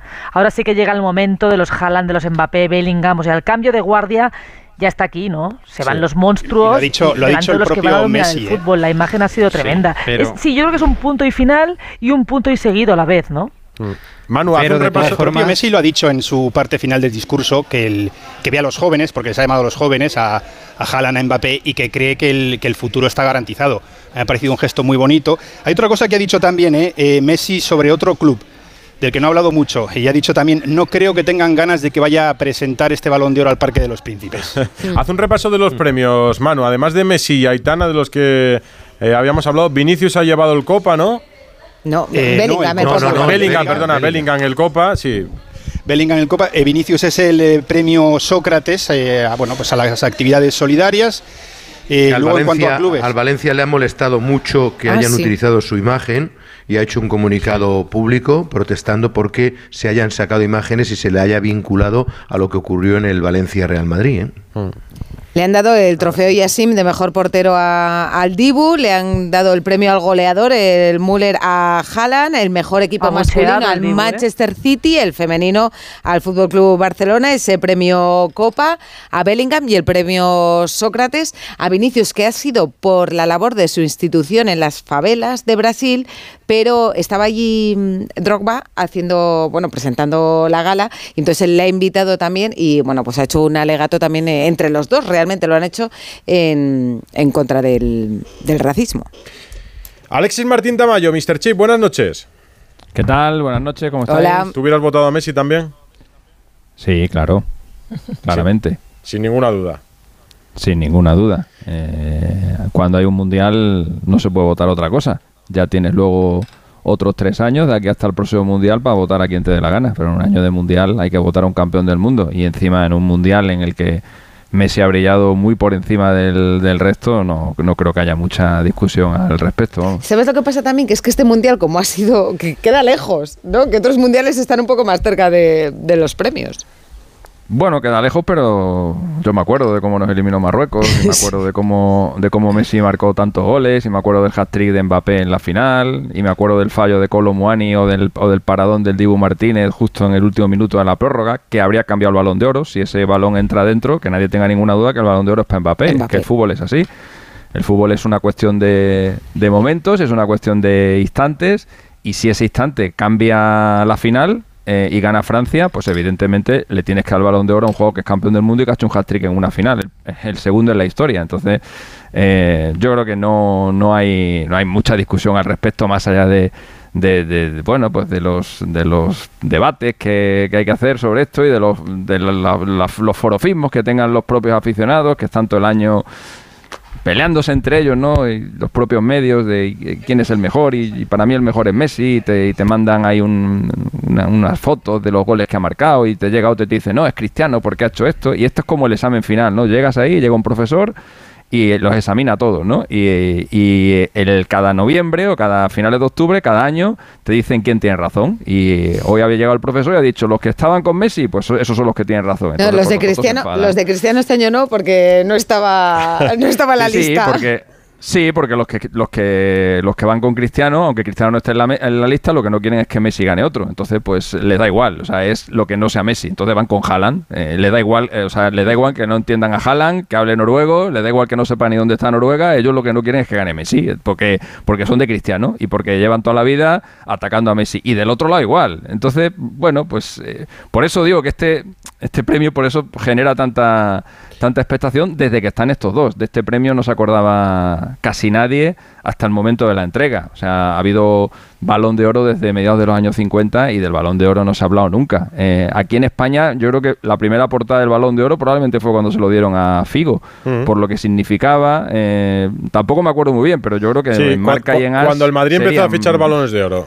Sí, yo creo que ahí serían, balón, serían balones de oro, serían portada en marca y en as, porque era un, era un jugador muy mediático, porque, porque acababa de ganar el balón de oro, porque venía del Barça, porque hacía mucho tiempo que un jugador del Madrid no, no lo conseguía, y yo creo que esa fue la primera vez que hubo un balón de oro portada en. Pero fíjate si ha habido balones de oro antes y no había, y no había habido portada nunca. No ¿Qué sé, ocurre? es que de la época de Di Estefano, no sé, no sé si hablaban No, solo mucho, lo ¿no? Pero futbolistas europeos. Bueno, pero Di no hay que Stefano irse no a pudo la- ganar ninguno. Pero no hay que irse a la época de Di Stefano. Ha habido Ronaldinho, ha habido Shevchenko, ha habido Pavel Nedved, ha habido Cannavaro, ha habido Kaká y nadie ha hablado de eso. Ha habido Ronaldo, Eh, Beckenbauer. Mike Com- Beckenbauer ganó Claro. ¿eh? Que, que Sí. antes estábamos discutiendo que no ganaban defensas. Beckenbauer ganó dos, 72 y 76. Porque el balón de oro ha, ha cogido una, una relevancia muy grande a raíz de la pelea entre Cristiano y Messi. Es que no hay, no hay ninguna duda al respecto, porque ha sido, pues eso, lo que comentaba antes. Es, es, es el juez que dictamina quién tiene razón cada año, ¿no? El, que los que dicen que es mejor uno u otro. Y a raíz de, de toda esa. Y bueno, también con la fusión que hubo con, con el, eh, con el Debes de FIFA, eso también Mm. le dio muchísimo, muchísimo auge. Y, y realmente es un premio del que se habla hace 8 o 9 años, no mucho más, poco. pero es un premio, pero es un premio que tiene muchísima, muchísima atención. También digo una cosa, eh, estamos todos los años est- este día dedicándole programas y programas al balón de oro. Eh, que lo tenemos ahí como, como idealizado, pero al final estos, estos se junta se junta aquí Campo Estrada de Panamá y se junta Biggie Sigurdsson de Islandia y se junta Francisco Antonio Rivas de Honduras y Paolo Condo de Italia y Alfredo Relaño de España y Maonos Strambopoulos de Grecia y deciden que es Claro. como si nos juntamos nosotros en una casa Eso es lo que y yo hacemos decía. nuestro que, que es absurdo pues que también nos, nos pegamos unos berrinches y unos y unos disgustos por lo que deciden 100 tíos de los que no conocemos absolutamente nada que no sabemos si han visto algún partido ¿no? Que igual sí lo han visto, igual no, no tengo ni idea, pero que es que al final perdemos el foco de quién está votando esto. Estos son Ah. 100 periodistas como nosotros, que, han sido elegidos para esto, y ya está. Y, y- y en, y en sus manos está, eh, está este premio, pero que no es, no, no es que llega, aquí- no es que baje Dios del cielo y haga una ecuación súper complicada y diga, "Me he decidido que el valor. No, esto, pues igual que hoy podíamos votar aquí, pues lo mismo. Como en su origen no iba para jugadores americanos, por ejemplo, Pelé nunca se llevó un balón de oro. Pero De- Di sí, porque estaba nacionalizado. y de hecho, eh, viene a colación también de Stéfano, porque antes de este balón de oro se hablaba de la posibilidad de que recibiera Leo Messi también un super balón de oro, que es algo que solo tiene eh, Di precisamente Di Stéfano, que lo ganó años después de, de estar jugando. Ha sido el octavo de Messi. De los datos que tienes del balón de oro, de toda la información que recopilas en tus archivos, Mr. Chip, ¿qué te llama la atención de este trofeo? Bueno, lo primero que me llama la, la atención es que Messi por sí solo eh, tiene más balones de oro que todos los clubes, salvo el Madrid y el Barça. Eh, y si le quitaras, y si claro, si al Barça le quitas los de los ocho de Messi, le quitas siete que ha ganado con él, pues eh, incluso tendría más que el Barça también. O sea, ahora mismo la clasificación del balón de oro por clubes sería primero Real Madrid, segundo Messi eh, y tercero sería la Juventus y el Milan. Y luego estaría el Barça sin Messi. Eh, luego ya iría el Bayern Múnich, el Manchester United, pero por ejemplo Messi tiene el doble de balones de oro que el Manchester United en toda su historia. O sea, estamos hablando de un jugador que ha monopolizado este, este premio, que ha encontrado eh, un, contrincante, un gran contrincante en Cristiano Ronaldo, eh, sin el cual, pues a lo mejor Messi en lugar de 8, pues habría ganado 10 o 12. Eh, vamos, no, vamos no, no tengo ninguna duda, porque, porque en- entre los dos se han repartido este, este premio de forma muy habitual. Me llama la atención el hecho de que en la Liga Española, que hemos tenido siempre eh, a muchos candidatos en este premio, pues vamos desapareciendo de ahí. Eh, ha, habido, ha, habido años incluso que eh, se ha hecho el 11 este que, Hmm, que se presenta también en esta gala y los 11 eran de, de la Liga Española. Esto ha pasado un año. Cuando estaba Falcao por aquí, me acuerdo de ver a los 11, uno detrás de otro, todos de nuestra liga. Y cuando se colaba alguien de la Premier League o de la Bundesliga, que se de vez en cuando se colaba alguien, pues hasta nos sorprendía, ¿no? Bueno, eso está, eso está desapareciendo eh, y se, a medida que se están yendo de aquí las, las estrellas, pues también se están, se están yendo los balones de oro y estamos perdiendo el, el foco. Eh, a ver si con Bellingham se puede recuperar eso. Pero vamos, tam- también digo una cosa. eh, aquí se montan unos, unos pollos por el balón de oro que, por ejemplo, yo no veo en, en- en Inglaterra o que yo no veo en Holanda o que yo no veo en Alemania. Y mira que han ganado balones de oro. ¿eh? El balón de oro yo creo que interesa en España, en Latinoamérica y en Francia, que es que es porque más que nada porque es el país donde se donde se entrega pero o sea en Holanda vamos no sé yo no sé si en Holanda estarán hoy hablando del balón de oro no creo o en, o en Alemania no, vamos me extrañaría bastante que, que estuvieran hablando de esto es un premio pues eso allí yo creo que yo creo que allí en estos países le dan la importancia que realmente tiene que es pues eso como el festival de la OTI o de Eurovisión pues una noche te lo pasas Es que bien no y luego al día programas de siguiente, radio pues, por la noche. Pero porque no lo ganan tampoco. que sí, hombre, que sí, no que claro que lo han ganado. Que Alemania, noche, que, Alemania, que Alemania ganó un montón de balones de oro, hombre. Que Alemania ganó. No, pero no tienen programas, pero tienen periódicos, hombre. Tienen periódicos y tienen programas por la mañana. Y podían hablar por la mañana del tema, o mañana por la mañana podían hablar del tema. Y seguramente dirán, oye, ayer ganó el balón de oro Messi. Bueno, vale, que la Bundesliga, ¿cómo va? Pues mira, va primero el, el Bayer Leverkusen, que lo está dando. Y ya está, es lo que le van a dedicar. Si es que. Nosotros, aunque, aunque no lo gane no Messi, aunque de no, cerca. Pero a nosotros tampoco nos pilla. de- Por ejemplo, el, el- el año pasado Sí, hombre, lo ganó Karim el año pasado. cerca. Sí, pero nos pilla de cerca porque en los últimos años tenemos a Messi, tenemos a Benzema, Messi, Cristiano, pero, pero por ejemplo. Han eh, sido 20 el año que años de hegemonía brutal, ¿no? Claro. Pero el año que viene, cuando lo gane Haaland, eh, o, o cuando lo gane Mbappé, eh, pues el Madrid. Nosotros vamos a seguir. haci- Bueno, pues, nosotros pero a lo vamos a mejor seguir está Mbappé en el Madrid y sí se habla de ello, ¿eh? Yo O no, ese es el problema. o no, pero no, no, el problema. no se va a hablar, Yo digo una cosa, ¿eh? Yo si tengo la Manu, sensación es que aunque- de que en los aunque últimos dos años Madrid está no- perdiendo un poco aunque- de, de fuerza. El- tengo esa sensación de que en los últimos dos años, al menos aquí en Francia, no se habla tanto. Y cuando hablaba de ese cambio de que ya no cuenten tanto los títulos, no sé si iba orientado un poco más bien al hecho de que Mbappé pudiese ganarlo, aunque no gane la Champions con el PSG. Pero me da la sensación de que en Francia ha perdido un poquito de fuerza en estos últimos dos años el, el balón de oro. Pero eso, pero eso es como el Tour, porque no ganan nunca. Pero eh, en España No, pero ahora lo ganó con- Benzema con el año de- pasado, ¿eh? Sí, pero, pero bueno, Benzema ya ves cómo lo tratan allí, que no lo quieren de, Sí, de- que de no es ninguna manera, francés, lo sí. quieren expatriar. Pero no, lo, lo que quería decir es que eh, para España este, este año es importantísimo por Aitana y, por Salma para Yuelo, que ha sido tercera, y porque Messi ha, pasado aquí casi toda su carrera. O sea, ¿cómo no va a ser importante para nosotros y, estemos hablando de ello? Y yo, yo, si me permitís, de Aitana quería decir dos cosas. Una, que, que ella ha reivindicado la lucha de sus padres, que ella tiene esa- esos genes luchadores porque eh, cambiaron el, orden de los apellidos para que estuviera de su madre primero en aquella época cuando no se podía y ellos lo consiguieron en los tribunales y después que, que- ella ha dicho que tiene una responsabilidad dentro y fuera del campo. Se han convertido en un símbolo del mejor equipo del mundo de fútbol, pero también en un símbolo de la lucha por la igualdad de, la, de las mujeres y los hombres eh, a raíz sobre todo de la patochada de Rubiales en la celebración del Mundial. Mira, hablando del balón de oro femenino, eh, el año pasado, por ejemplo, eh, nosotros lo que pasa es que somos españoles y nos hace mucha mucha ilusión, pero esto que han hecho tantos años con Messi y con Cristiano, de que ha pasado muchas veces, de regalarles un balón de oro, 2014 gana el balón de oro Cristiano Ronaldo, eh, cuando hace un, hace un mundial estratosférico a Alemania y cuando Neuer hace una campaña increíble, o en 2010 lo que nos pasó, ¿no? Que, y se lo dieron a Messi, ¿no? Pues eso que tanto criticamos en su momento, el año pasado se lo hicieron a Inglaterra, por ejemplo. El año pasado Alessia Putellas no merecía el balón de oro. Pero para nada. Así se pasó la mitad del año lesionada. Si no jugó ni la Eurocopa. El ¿Y año Messi pasado. cómo el- se ha el- pasado la mitad de este año? pues, pues, coño, pues es lo que. No, pero es que el Messi ha estado donde tenía que estar. Lesionado no, pero en la MLS. No, es que claro, No, pero que- Messi. con qué pero rigor Messi y ha estado donde criterio te- juzgamos una cosa y la pero- otra. Pero Messi ha estado donde tenía que estar, que es en el mes más importante del año, haciendo un mundial Y extraordinario. Es que Alexia Putellas- había estado es que hasta Alex- el no, final no, de temporada no, no. haciendo lo, me- No, lo no, no. mejor que Alessia podía hacer. Putellas, Alessia Putellas desapareció del mapa en mayo. No es verdad. Eh, eh, de mayo, sí, sí, claro que es verdad. Sí, y hay mayo, compañeras de Alexia, hay compañeras de Alexia Putellas que ganaron lo mismo que ella con el Barça y que luego fueron a la, a la Eurocopa. Pero en Inglaterra, por ejemplo, eh, Beth Mead, por ejemplo, con el Arsenal hizo un temporadón y ganó la Eurocopa. O Sam Kerr, que hizo también un temporadón Kerr, con que el, por con cierto el este año ha Chelsea. sido segunda y dime tú qué ha hecho. Comparado Bueno, con... pues- eh, eh, Pues eh, hacer, hacer un gran mundial, hacer un gran mundial, porque el mundial, el mundial lo capitaliza todo y por sí, eso hay claro, pero también estaba Rolfo y también estaba Salma después. O sea, Sí, quiero decirte claro, que al solo- final el criterio val- es muy subjetivo.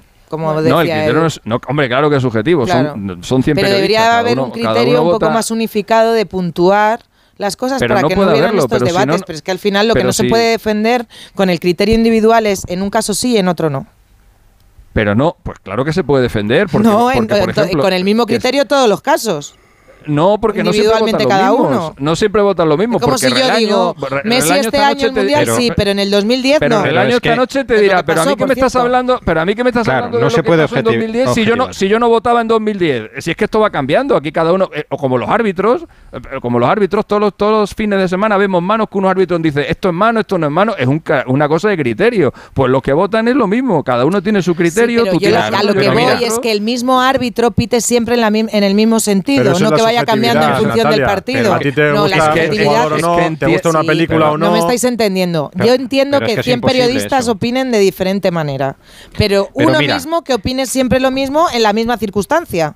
Y, Pero- y- pero tienes mira, alguna eso prueba de voy. que no sea así? ¿Y tienes alguna Bueno, prueba de que no Yo sea creo así? que el año de Iniesta y Xavi ahí nos penalizó también el hecho de que se dividió un poco el voto entre los dos, porque es verdad que los dos fueron futbolistas No, muy no- destacados y jugando, No. bueno, pues Lo que Pero nos mira, penalizó es que hay un jugador año- que, El mundial que- no contaba que- tanto que- como ahora. Claro. Y no, a, a Messi no, se, sí le pena- contaba. se le Sí perdona contaba. la- toda la temporada el jugador, mundial, pero Alexia Es Bueno, el no, caso de a mí- Putellas. a mí la verdad que con todo- No lo gana Messi. yo creo que la Alessia objetividad... Putellas ha ¿Cómo sido el foco del fútbol femenino durante, durante los dos últimos años. Y Alessia Putellas eh, se ha llevado el balón de oro del año pasado como se lo llevó Messi en, do- en 2010. ¿Por qué? Pues porque tenía todo el foco encima y porque era el mejor jugador del mundo. Lo único que ocurre, pues que en ese año hubo otros que estuvieron mejores, pero como él capitalizaba todo eso, pues se lo llevó del mismo modo que Alessia, sin merecerlo, se lo llevó el año pasado. El anterior sí. Pero el mira, 2021 A mí, en cualquier caso, a mí me gusta. Me gusta mucho la noche de- del balón del balón de oro. Estés más o menos de acuerdo con quién ha ganado, que la verdad que me estáis convenciendo. Con lo de- es verdad que la historia es tan bonita del mundial y ya que termine con el balón de oro novela. y ya deje el paso a los jóvenes como ha hecho hoy, que me estáis me estáis convenciendo. Y algo que comentábamos antes Edu y yo, que no sucede siempre o, o casi sucede pocas veces, es que estén todos los nominados, los tres nominados en la sala, que no vaya solo el que va a recoger el premio. Y ahí estaban Haaland y ahí estaba Mbappé, ¿eh? Haaland además recibía él también un premio, por eso me ha gustado mucho la puesta en escena, que han salido todos los futbolistas y las futbolistas que había que estaban allí, han salido primero todos al escenario, por ejemplo Salma Parayuelo salía con Ter Stegen, bueno, han hecho ahí como salían de dos en dos para que todo el mundo se, pudiera llevar Bueno, que- eh, la ovación y eso, y eso Es me ha eso gustado mucho. Y me ha llamado la atención eh, que Aitana no ha nombrado a Alexia en su discurso, ¿no? Si Bueno, no ha nombrado, a las equivoco. compañe- ha nombrado a las compañeras. Sí, pero general. claro, toma el testigo de, de Alexia, que es compañera Sí. suya. O sea, que quiero decir que aparte, Alexia, aparte de compañera, es eh, su antecesora en el, en el balón de oro, ¿no? ¿Hay tuit de enhorabuena? Eh, no, lo, no lo he mirado. La verdad que no lo he mirado. No, yo Antes, tampoco. eh, No, antes pues yo lo he mirado Pues- y no, y no lo he No visto. lo hay, ¿no? Porque si lo preguntas es que no lo hay. Algo parecido pasó en, 2000, en 2018 cuando le dieron el, el balón de oro a Modric y ni Cristiano ni Messi aparecieron por la gala. Eh, entonces, y, y- bueno, lo, y lo bueno, lo de Messi, lo de Messi todavía lo podías entender, porque bueno, no Pero tampoco- a mí me consta que las pero jugadoras de la Cristiano que era no compañero ido. suyo, Cristiano que era compañero suyo en el Real Madrid y no apareció por allí. Pero, pero no. Alexia no ha ido por eso, ¿eh? Alexia no ha ido porque Ah, no es- sé, ahora yo no sé mismo no, no Alexia, es porque pero- están bajo bajo la tutela de la Federación y solo han ido las premiadas. Por No, eso no me han ido el resto. que- De hecho, tampoco. Olga Carmona, Pero me Olga refiero que, Carmona no ha ido, que- claro. que- que gestos feos, gestos feos sobre todo cuando has tocado el cielo eh, y cuando ya sabes lo que es ganar esto, a nadie le gusta Ah. ir a esa ceremonia a ver cómo lo gana otro. Pero Y como Bueno, que no, vamos- es una cuestión de cortesía, de elegancia y de educación. Tendrían que Pues ir ya, los pero no todo el nominados mundo- independientemente no de todo el que mundo es cortés ni elegante. Natalia. Pues este año estaban los tres nominados y nos ha gustado mucho. Manu Terradillos, que te echan ya de aquí, te habrás puesto elegante para ir hoy, ¿no? Eh, nos hemos puesto muy, muy elegantes. Muy el problema es que ha venido David Beckham y ya, Ya. pues claro, ahí ya no puedes hacer Es que no nada. se puede Eh, competir. Date por Una, una cosa David sí me gustaría decir eh, de, de Aitana Bonmati. En Tereza no, yo la he visto muy, muy, muy emocionada, Muy emocionada. muchísimo, pero en el buen sentido de alguien que ha cumplido un, no sé si decirlo un sueño, porque yo creo que hace años ni lo tenía, y, de alguien de verdad que no se creía lo que había conseguido. O sea, muy emocionada en el buen sentido de la, de la expresión. Mira, ahora que dices lo de David Beckham, el, el dato más sobresaliente de esta noche es que por primera vez ha ganado el balón de oro un jugador de un club que no es europeo. Eh, porque Messi está jugando en el Inter de Miami eh, y, y por primera vez un equipo, ya de la MLS por supuesto, pero un equipo que no es de europeo, se lleva este galardón. Cuando el balón de oro, bueno, no, hay- no me iría a los años 50, vámonos hace solo 6 años o 7 años. Si nos dicen hace 7 años que el balón de oro lo va a ganar un jugador de la MLS, pues nos quedamos todos eh, un poco así, ¿no? Pero eso es y- lo que no, esto es como esto es como el Y anterior. que Beckham, y Beckham es responsable de, de- Beckham es responsable de eso, porque Beckham En el anterior eh, Balón ha de sido Oro uno de los jugadores que ha no digo que ha sido de una de las personas más importantes en convencer a Messi para irse a la MLS. Eh, por Manu cierto, Terra- que Beckham no, Beckham no miraba a Messi como a Victoria, pero casi. Eso era mirada de amor. Manu Terradillos, que muchas gracias. Un abrazo. Un abrazo a todos. Alfredo Martínez, Mr. Chip, un abrazo a los dos. Gracias. Hasta luego, chao. Buenas Mira, noches. vamos a cerrar el balón de oro con Esto la me mirada gusta mucho también, y el ¿eh? retrovisor Es que al pasado. Tuvo mucho éxito el otro día. Hizo Paco Reyes un revival, ¿te Sí. acuerdas? Sobre el clásico y la verdad que tuvo mucho éxito. Y hoy nos ha dicho, pues voy a hacer otro del balón de oro. Vamos a ver cómo suena. Pues lo cierto es que el balón de oro desde hace 14 años, es decir, desde 2008, solo ha tenido dos dueños, Messi y Cristiano. Monotonía que solo rompieron dos madridistas, Modric y Benzema. El resto ya lo saben, papá o mamá, depende del equipo que seas. Pero el caso es que antes era mucho más entretenido e incluso a veces más justo o más injusto, dependiendo de quién lo mire y a quién se lo dieran. Sin lugar a dudas de los más inmerecidos, el que le dieron a Messi cuando fuimos campeones del mundo y el que le dieron a Owen en lugar de Raúl. Creo que estaremos de acuerdo al menos el 90%. Pero lo dicho, antes lo pasábamos mucho mejor. Ya se nos ha olvidado que el último en repetir fue Van Basten en el 88 y 89 e incluso luego ganaría un tercero. Pero es que desde los 90 lo han ganado jugadores como Lothar Matthaus. esta trifulca con el picotón de Juanito cuando estaba en el suelo. Penalti que va hacia Juanito. Y es que Juanito le enseñó el camino, pero el camino equivocado. Luego fue balón de oro.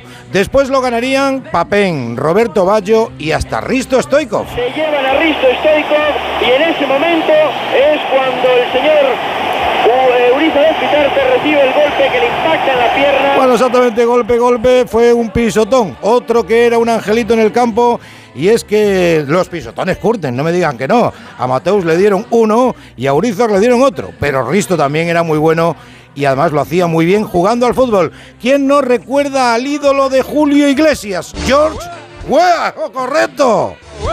Me va, me va, me va, me va, me va. Pues sí, señor, el liberiano. ¿Quién sabe si el gran Julio no lo hubiera ganado si no se hubiera pasado a eso de la música? Le ha ido muy bien, por cierto. Hombre, no lo hubiera ganado, porque el único portero que lo ha ganado en toda la historia fue un tal Yassim y no habíamos nacido ninguno.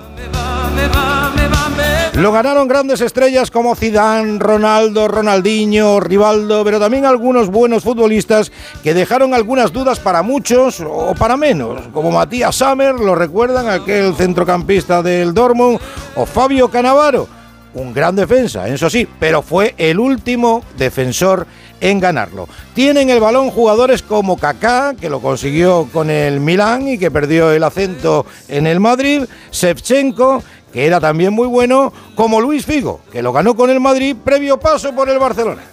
Pues vamos a ver si a través de la megafonía se tranquilizan los ánimos y puede sacar desde ahí Luis Figo, que de verdad, es que esto es un partido de fútbol solo. Bueno, y el famoso cochinillo. Y no sería justo si antes de terminar nos recordara a Igor Belanov o a Ruth Gullit, que los más jóvenes no sabrán ni quiénes son, sobre todo el ucraniano, que logró el balón de oro con el Dinamo de Kiev. Y era buen futbolista, por cierto. Es verdad que los más jóvenes creen que el balón de oro se llama balón de Messi. Yo creo que el año que viene ya no se lo lleva, ¿no? O sí, dependiendo de los fenómenos que voten.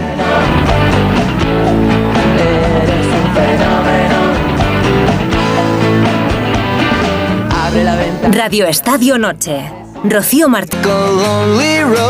Radio Estadio Noche. Rocío Martínez y Edu Pidal. Buenas, pues hombre, si es por el año natural, Messi no lo merece. Tanto al final de la temporada pasada en el PSG como ahora en el Inter Miami tampoco ha hecho gran cosa para merecer el balón de oro. Pero bueno, como se lo han dado por, por haber ganado el Mundial el año pasado, aunque fue el año pasado, pero bueno, pues bueno, se lo han dado y oye, pues enhorabuena a Messi por el galardón.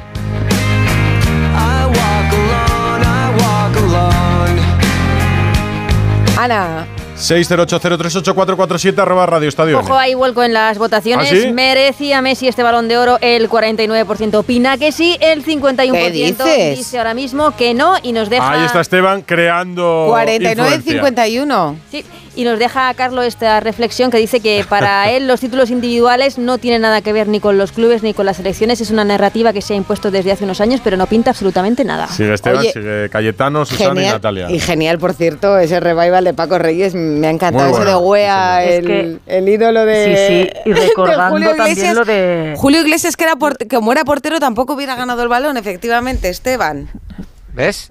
No, no, si es que yo no, no sabía que iba a hacer Paco Reyes ese revival este tan bueno, pero ahí están los datos, ¿eh? O sea, desde 2012 ningún jugador que jugase medio campo hacia atrás ha ganado balón de oro. Eh, Fernando Burgos, buenas noches. Hola, ¿qué tal? Hola. Buenas noches a todos. Y por ahí hemos visto a el nombre de Bellingham también en la gala del Balón Bueno, de el Oro. nombre, el nombre y, y el cuerpo Bueno, de ya Bellingham, Bellingham, que ya estaba Bellingham, ahí, sí, que estaba sí, ahí también. claro. Trofeo. Era pantaloncitos, ¿eh? Sí, bueno, y, la, y, el, y el, eh, el chaquete de Vini, ¿no? Que ha sido, y las zapatillas. Todo Pues Ana dice que iba elegante. rojo. Ana iba, dice A mí que también iba me ha gustado. Sí, sí, a mí también me ha Extravagante pero elegante, dice. No, no le quedaba. Le Transgresor, quedaba ¿no? vamos. Sí, te lo hubieras puesto tú para ir a París. un poquito tras- transgresor. A ver, a mí me ha quedado la sensación de que Bellingham está para empresas mayores, no para el trofeo Copa. Mm. Porque bueno, es verdad que la temporada pasada en el Dortmund fue buena, hizo 15 goles, 8 asistencias según France Football. Hay quien cifra la, eh, los goles en 14. Eh, no ganó la Bundesliga porque estuvo lesionado los últimos, las últimas semanas y el último partido que si hubieran ganado hubieran conquistado el título eh, apenas lo jugó porque estaba lesionado en la rodilla. Pero a mí, os lo digo en serio, ¿eh? a mí se me queda corto el trofeo Copa para Bellingham. No sé por qué. No sé, me- me- ha Porque, te, quedado porque, porque te quedas ¿verdad? con el último mes y medio.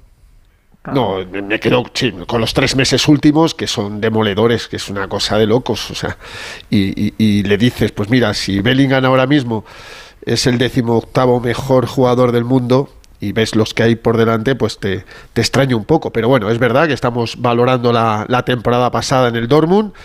Pero sí, sí, bueno, ha estado bien, ¿no? El, Madrid se lleva el trofeo Copa y luego el de Vini es un es un premio, no trofeo, es un premio precioso, el premio Sócrates, la segunda edición.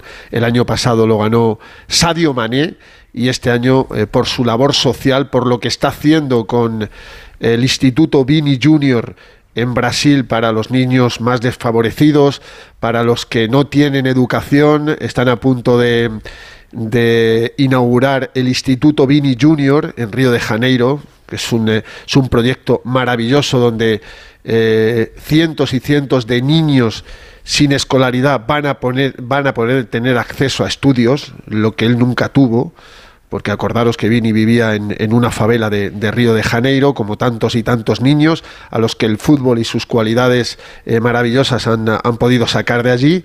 Y a mí me parece un premio precioso que un, un, sí, que, que, no sé por qué no se ha hecho antes, repito, es que es solo la segunda edición y ha tenido ese protagonismo ambos jugadores del Real Madrid que han viajado con la colombiana Linda Caicedo, la novena mejor jugador del mundo, uh -huh. mejor jugadora, una, una futbolista muy joven que tiene mucho futuro por delante y bueno, creo, repito, que Bellingham y Vini van a estar muchos años en esa gala y, cercanos al balón de oro, claro. Ha sido muy potente la, la, imagen, porque la fotografía enorme que había en esa sala era la celebración característica de Bellingham con la camiseta del Madrid. Es verdad que en las imágenes eran los goles con el, con el Borussia Dortmund.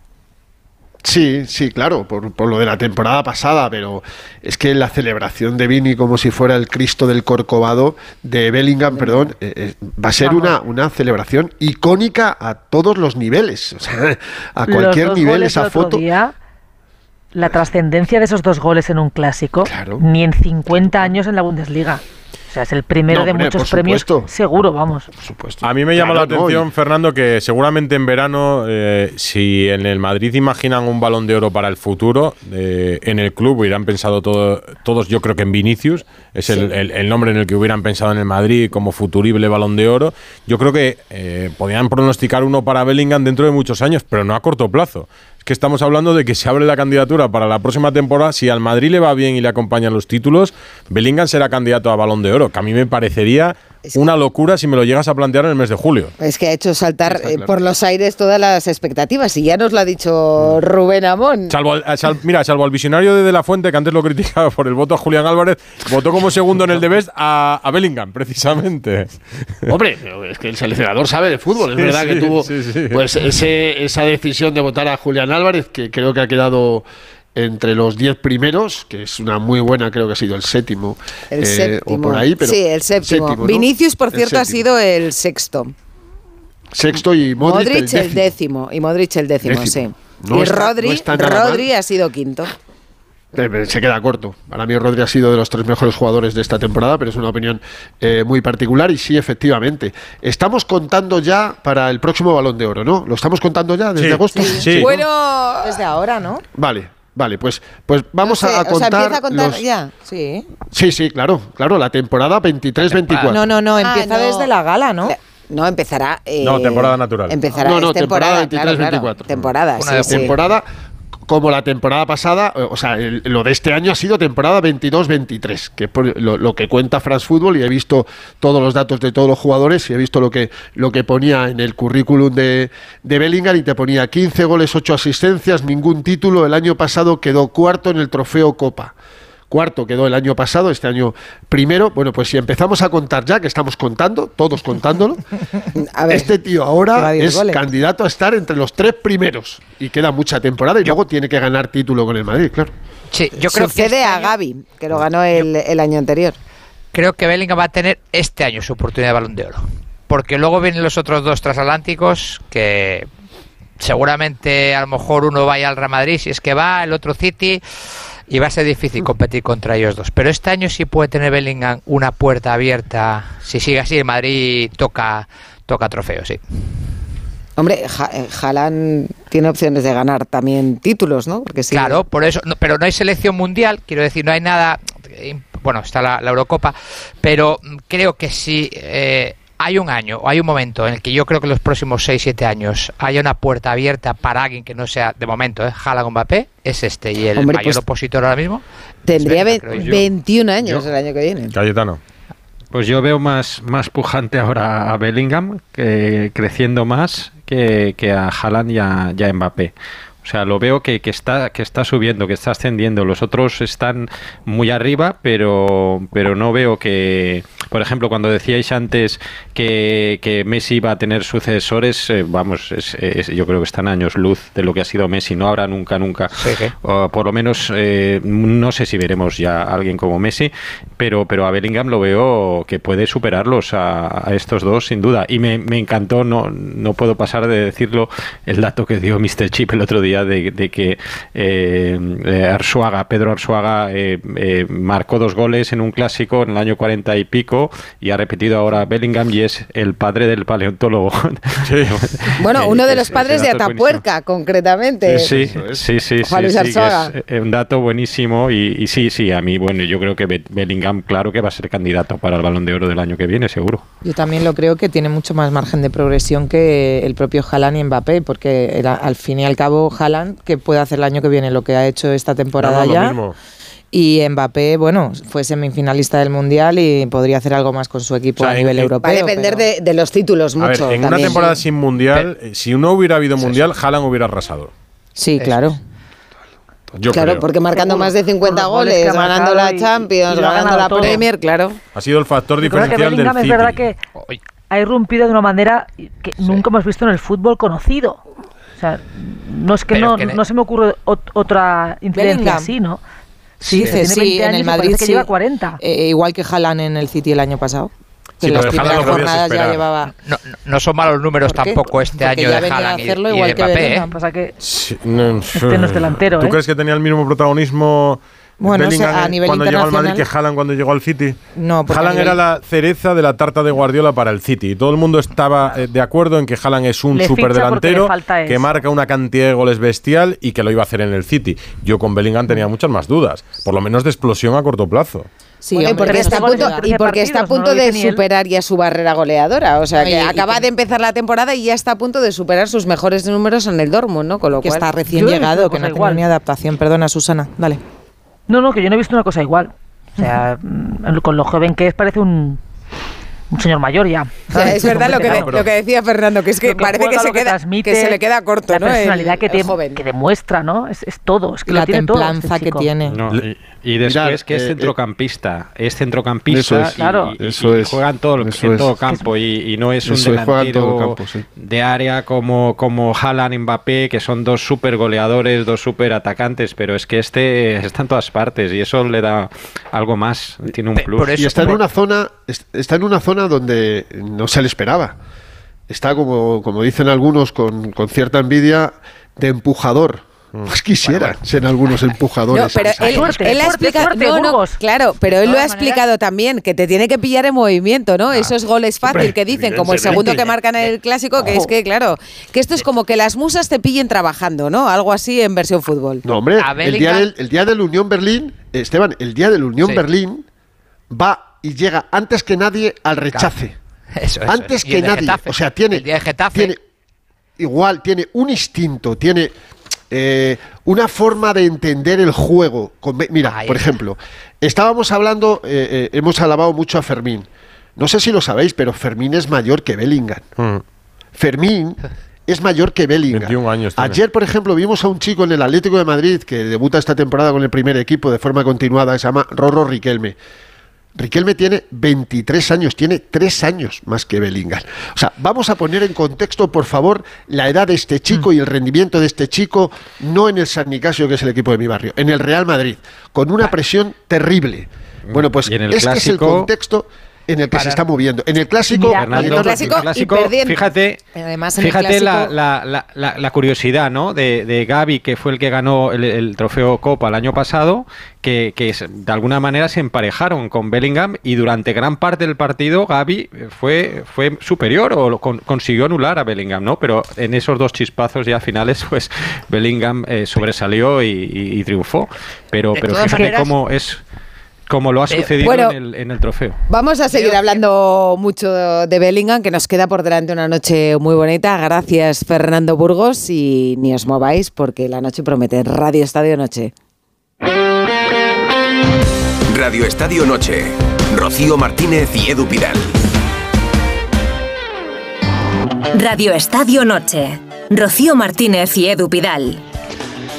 Pues por supuesto que sí, el merecido es Messi. Si siempre decíamos que le faltaba la Copa América, después le, que le faltaba la Copa del Mundo, ahora que las consigue va a decir que no.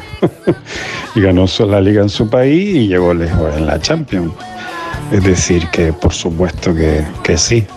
Y por añadir algo diría, por casi que hasta la pregunta molesta, entre comillas, lo de molesta. Pero sí, merecido, muy merecido. Entre comillas, qué susto, que no queremos nosotros molestar a nuestros oyentes, ni mucho menos. Ana Rodríguez, arroba Radio Estadio N. Pues así queda la clasificación de esta pregunta. ¿Merecía Messi este balón de oro? 48% dice que sí que lo merecía, el 52% dice que no lo merecía. Y de esta encuesta, la verdad es que no he leído muchos comentarios porque os podéis imaginar que se ha convertido en una guerra Real Madrid-Barça y tampoco nos apetece porque es un día de fiesta, de galardones. Se ha triunfado el fútbol, Aitana Bonmatí, Y el fútbol galardonada y, ya español con está. Aitana, sí señor. Y dos conexiones eh, antes de la una de la madrugada con Jano Mori, la primera por la imagen de Natalia Simeone en el parking del, eh, iba a decir el Wanda, el del Civitas Metropolitano, en una reunión con Miguel Ángel Gil, que lo que no- nos quiere decir es que la renovación del Cholo está más cerca. ¿O no, Jano? Muy buenas. Hola, ¿qué tal. Rocío? Muy, muy buenas noches. Sí, claro que está muy cerca. Bueno, yo diría que está hecha. Eh, simplemente falta la oficialidad. De todas maneras, hay que decir que Natalia Simeone, que es la hermana y representante de- del entrenador rojiblanco, desde hace algún tiempo vive en Madrid, va bastante al Civitas Metropolitano y se reúne con mucha gente. Eh, bueno, pues eh, a mí me comentan que ya se ha llegado a un acuerdo para que siga Simeone, se va a plasmar en un contrato, quedarán, han quedado además para hacerlo oficial antes de que termine el año, eso es seguro, no hay ninguna prisa, vamos a ver si después del parón de noviembre o incluso durante el mismo, y lo único que falta por concretar es si son dos o tres años. Hombre, el acuerdo tácito siempre ha sido dos años, que es lo que ha hecho el club con Simeone. Es verdad que pueden ofrecerle tres por aquello de la amortización, por el tema del dinero, pero lo que está claro es que se va a hacer. Un Simeone que es elegido mejor entrenador del mes de octubre por la liga y que hoy junto a los eh, jugadores se ha hecho la foto en el Estadio Rojiblanco, la foto oficial de la temporada. Vamos a ver que esta Leti que está encantando a sus seguidores y que yo creo va a hacer en poco tiempo oficial la continuidad de Simeone que si firmara tres, tres temporadas llegaría a 14 años. Es A una 14 barbaridad. años. Una barbaridad. Ese sí que le tienen que dar un premio de longevidad. Bueno, y aquí más además yo creo que hay No, mucha es unanimidad entre los ¿eh? atléticos. No, no, no. no. El Ferguson de- del Del Atlético de Metropolitano. Madrid. Y tanto. Aquí lo nunca he visto, vamos. Bueno, muy pocas veces. Jano, Fíjate es- lo que ha cambiado el Atleti, ¿eh? de épocas antiguas a un entrenador Por 14 cierto, años. eh, por cierto, por, por, por dejar de meter un poquito de cuchara en lo del premio Balón de Oro, Griezmann, puesto 21. sí, fuera del top 20 se ha quedado. Yo creo que para el año que El viene, año que viene en la carrera está un poco más arriba, al menos de, de momento, a estas alturas del mes de en el, octubre. en el 16 y en el 18 fue tercero. Y estuvo. eh, Era en cuando comía en la mesa Y fue a la gala, cuando antes cuando comía en la que mesa estuviesen de- los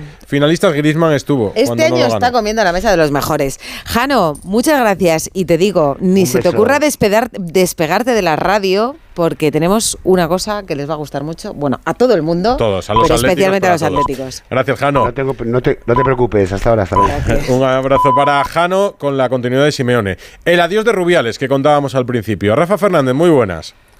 Hola, ¿qué tal? Muy buenas. Lo ha confirmado la FIFA. Sí, eh, en torno al mediodía, eh, tres años de inhabilitación para todo lo relacionado con el fútbol, el Código Disciplinario de FIFA en su artículo 13 que apunta a, bueno, pues a que habría habido eh, un tema de integridad, de dignidad eh, hacia una persona, hacia un país, se habla en ese código hacia incluso un colectivo y, y que habría sido el motivo por el que ha sido sancionado eh, Luis Rubiales, que el expresidente de la Real Federación Española, Española de Fútbol, que en Twitter, eh, en la red social Twitter o X, se ha mostrado eh, Twitter para muy, los muy amigos. disconforme, efectivamente. Yo es que todavía soy de Twitter. Eh, decisión FIFA, llegaré hasta la última instancia para que se haga justicia y resplandezca la verdad. Dice la gente muy mayoritariamente lo tiene claro. Cuando lees los comentarios, la verdad es que lo tienen muy claro porque no hacen más que darle palos, pero eh, lo tienen clarísimo en esos comentarios que veo aquí. Habla de que no se le han facilitado los fundamentos para poder eh, hacer sus apelaciones. eh, Yo estaba hablando con varios juristas y me dicen que en el derecho suizo, en el derecho suizo, que es el que rige en FIFA, y también en UEFA, donde Luis Rubiales era vicepresidente y aprobaba reglamentos, eh, pues eh, esos fundamentos no se facilitan. Luego tú puedes ir reclamando eh, las sentencias, puedes ir reclamando todos los fundamentos en los que se han basado, pero que no se facilitan inicialmente, con lo cual Luis Rubiales, que ya sabéis que estudió Derecho en la Universidad CEU de Elche, desde aquí, desde Madrid, pues que igual esa asignatura no, no la tuvo. Se la saltó seguramente aquel Se día. la saltó. se la- Lo tiene fácil porque si acudiera a los tribunales ordinarios aquí en España, eh, FIFA al ser una institución deportiva no tiene aquí eh, capacidad jurídica y le darían la razón por negarle el derecho al trabajo. Otra cosa es que si hace eso, se salta los estatutos de FIFA, que dice que si acudes a los tribunales ordinarios, olvídate de volver a ejercer en el fútbol. Bueno, de momento va a estar tres años. Esto bueno, supone que no puede trabajar No, en y- ni no, cargo y- ni hacer no, nada con- dentro del mundo y del fútbol, y- ni y- nacional ni No, y- internacional. y, con las nuevas introducciones que hace el CSD no podría volver a presentarse como presidente. Eh, veremos a ver si eso llega algún día. con las puerto. intenciones De al menos, Rafa. De momento, Sobre proyecto todo- que todo el mundo califica de nefasto. Ya. Sobre todo creo que ha perdido juicio social y ese va a ser imposible que lo recupere. Y dejarme que os apunte una cosa, también vinculada a la gala, eh, ha estado Pedro Rocha, el presidente de la federación, que a las galas no falla, ya estuvo en la de UEFA del sorteo de, de la Champions, aquí ha estado acompañado por su directora de gabinete, por el director del fútbol femenino Rafa del Amo, que todavía sigue siéndolo, eh, aunque me dicen que casi, casi llega a las manos con el secretario de Estado en el partido España-Suiza en Córdoba, en el palco, eh, que hubo un momento de mucha, mucha tensión, y también por Ana Álvarez, también eh, responsable de fútbol femenino en, en la federación. Eh, no se ha visto ninguna foto con, con las futbolistas o con Aitana o con Salma que hayan puesto en la federación en, en su red social, ni tampoco, y a mí me llama la atención, que se haya hecho eco la federación en sus, un comunicado que le haya dicho que a Luis Rubiales, presidente de la federación, cuando eh, por el motivo que es sancionado, eh, haya sido hoy inhabilitado por por tres años. Y es que tengo la sensación, información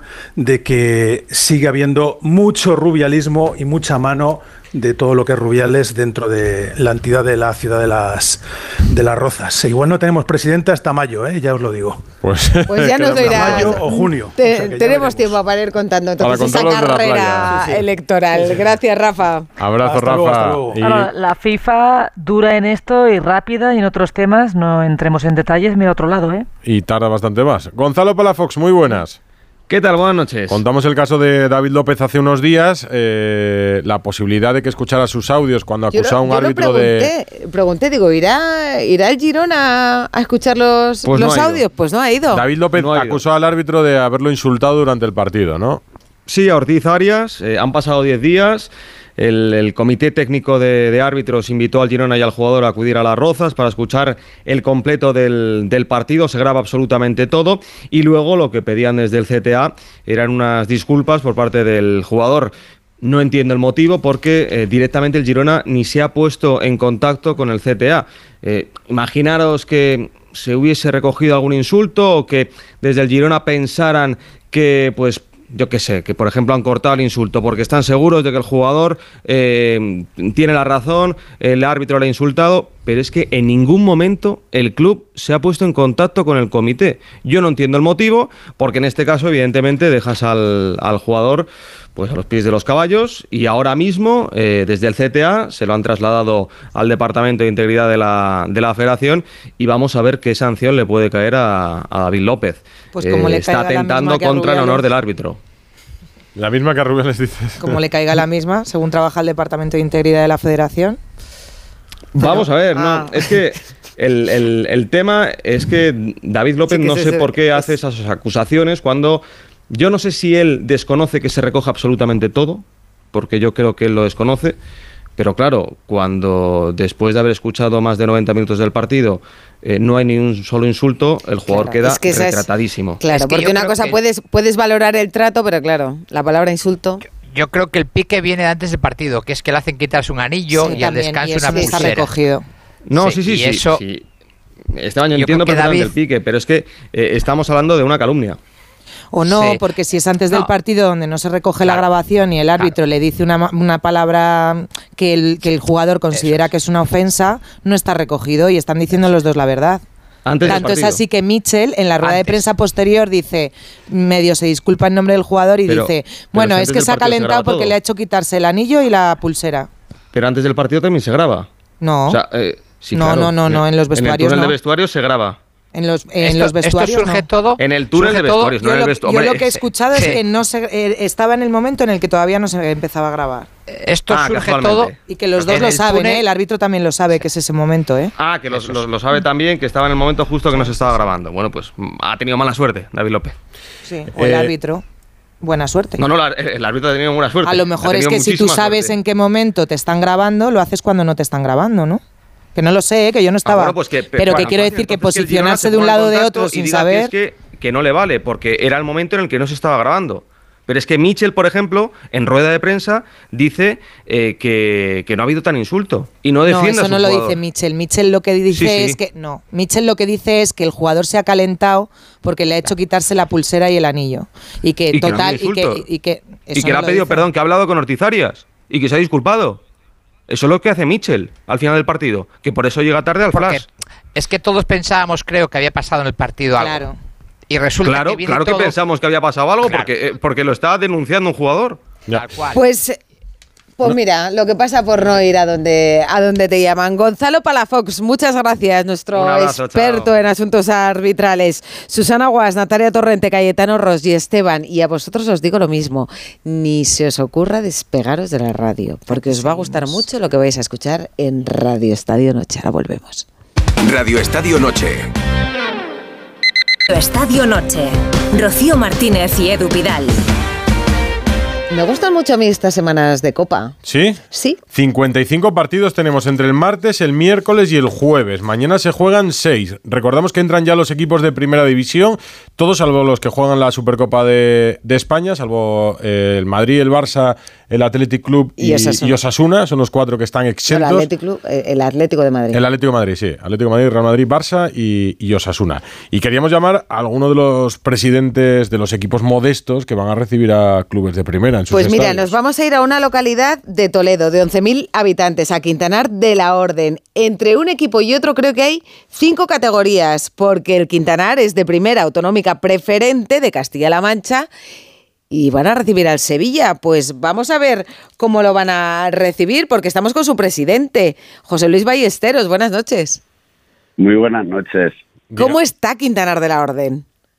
Bueno, eh, euforia total, euforia total por, por el fútbol, por porque venga el Sevilla, eh, encantados y maravillados. Eh, son uno de los equipos afortunados, digo, porque eh, les han puesto el partido el día 1, que es festivo, que anima a la gente a ir al campo y además a las tres y media, que es una buena hora. ¿Pueden jugar en su estadio? Sí, vamos a jugar en nuestro estadio. Llevamos trabajando desde que salió la bolita y, a los dos días la federación vino y nos dio el visto bueno. Y lo hemos preparado, lo hemos adecuado para que todo se quede en Quintanar y... ¿Qué han tenido que hacer en el campo? Pues mira, desde, desde seguridad, abrir puertas, eh, gradas, eh, poner vestuarios, banquillos, Ah, vamos. luces. Madre mía, ha sido... ¿A ¿Cuántos se han dejado en Pues- adecuar el campo? Más o menos. ¿Cuánto nos hemos dejado? A, a grandes cálculos. No sé, no sé si es bueno decirlo. pues Bueno, ¿Y cuánta gente cabía y cuánta gente cabe? Eso es. ¿Lo para va, el lo- lo va a recuperar con el precio de las entradas o no? Con la recaudación. 50-50. ¿Sí? Eh, esto de querer que sea en Quintanar, Claro. tanto de el ayuntamiento como nosotros nos hemos empeñado que sea en Quintanar, va a ser pues eso, poder disfrutarlo y poder que la gente disfrute, porque dinero, dinero para, para, para que la gente disfrute solamente. Bueno, pues con que no pierda dinero, ya, so- ya, ya son ustedes como los Reyes Magos. Traen al Sevilla de regalo para el pueblo para poder verlo en el campo, que es algo con lo que nadie soñaría. Pero ¿cuánta gente va, va, cuánta gente va a ir? Puede ir, vamos. Vamos a 4.700 personas. Mucha gente. Mucha Bueno, gente. pues es medio para- pueblo casi, ¿no? Me- medio pueblo, hay, hay muchos pueblos alrededor. alrededores, claro. Ayer, ayer había mucha gente del Toboso, La Puebla, Miguel Esteban. Bueno, había mucha gente de, de- de nuestros pueblos eh, hermanos que tenemos por aquí. Y, y lo de las entradas, ¿cómo lo ha gestionado? Ya ha dicho a todo el mundo que ya no tengo más, no me ¿Cuántas le han pidáis pedido? más entradas. Esto ha sido, esto ha sido, madre mía. Eh, la sacábamos el sábado para los para los socios y el domingo en general. Bueno, el domingo había aquí colas y por la noche tuvimos que poner el cartel de no se, se acaban, que no había entradas. ¿Le, le le da tiempo a hacer un almuerzo con la directiva del Sevilla siendo el partido a las tres y media o qué piensan hacer? Bueno, estamos preparando, estamos preparando. Es verdad que la hora está muy apretada. Mañana llega el Sevilla a un pueblo cercano y a ver el tiempo como nos deja. Está preparado. Oye, vamos a decirle a Diego Alonso que se lleve a todas las estrellas, ¿no? O no, o que se lleve a, a los del B para tener más posibilidades de seguir adelante. Si escuchase a los chicos que hemos estado por los colegios, a- a- al pueblo de Quintanar, se los traía a todos para ver la cara de ilusión que tiene la gente de poder ver a esos jugadores aquí. Pues que lo disfrute mucho Quintanar de la Orden, el Club Deportivo Quintanar en Toledo. Muchas gracias a su presidente José Luis Un Ballesteros. abrazo, presidente. Muchas gracias a vosotros. Os esperamos. Chao. Radio Estadio Noche. Rocío Martínez y Edu Pidal. Mira que hemos tenido estrellas en este Radio Estadio Noche, que hemos estado en París, que estamos en Madrid, pero Rocío, tú estabas muy ilusionada con contarnos la historia de María. Bueno, María es eh, la princesa futbolera guerrera, tiene 11 años, lleva 4 años luchando contra el cáncer y estamos hablando últimamente mucho de todos los goles que marca Morata y lo bien que está Morata. Pues yo creo que es mucho mejor lo que hizo Morata después del partido ante el Alavés, que es conocer a María, María Camaño. Hola, María. Hola. Que es muy futbolera, de hecho tu nombre es María CM Futbolera y muy del Atleti. Sí, colchonera a tope. Colchonera a tope. Y Gonzalo Caballero, que es un torero, es eh, quien ha hecho posible este encuentro que nos va a contar María. Cuéntanos cómo fue ese encuentro con Morata. Bueno, que ha habido más jugadores también que nos vas a contar. Sí, entre Gonzalo Caballero y mi hermana y Pedro, un directivo del Atleti, han, han estado hablando toda esta semana para ver cómo podía hacer para ir al partido y poder conocer a Morata y a los demás jugadores del equipo. Cuéntale a la gente dónde estás tú ahora, María. Que ahora mismo estoy en la casa de Ronald McDonald porque hoy he empezado el décimo ciclo de quimioterapia. En, En la el casa de Ronald McDonald. Del Hospital Sí. Niño Jesús, ¿verdad?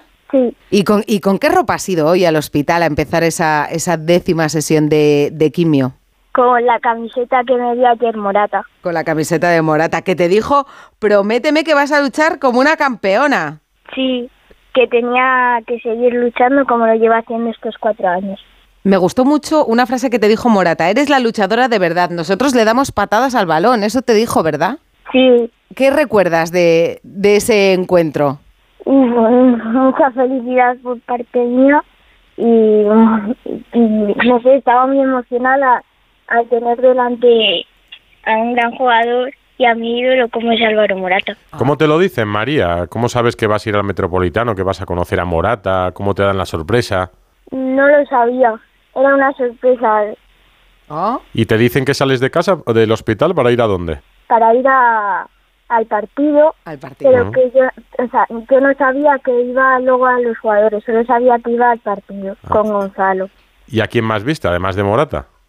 A Mario Hermoso, Coque, Grisman, Cuéntanos, eh, por, al Cholo también, ¿quedaste con Grisman en algo? Cuéntanoslo.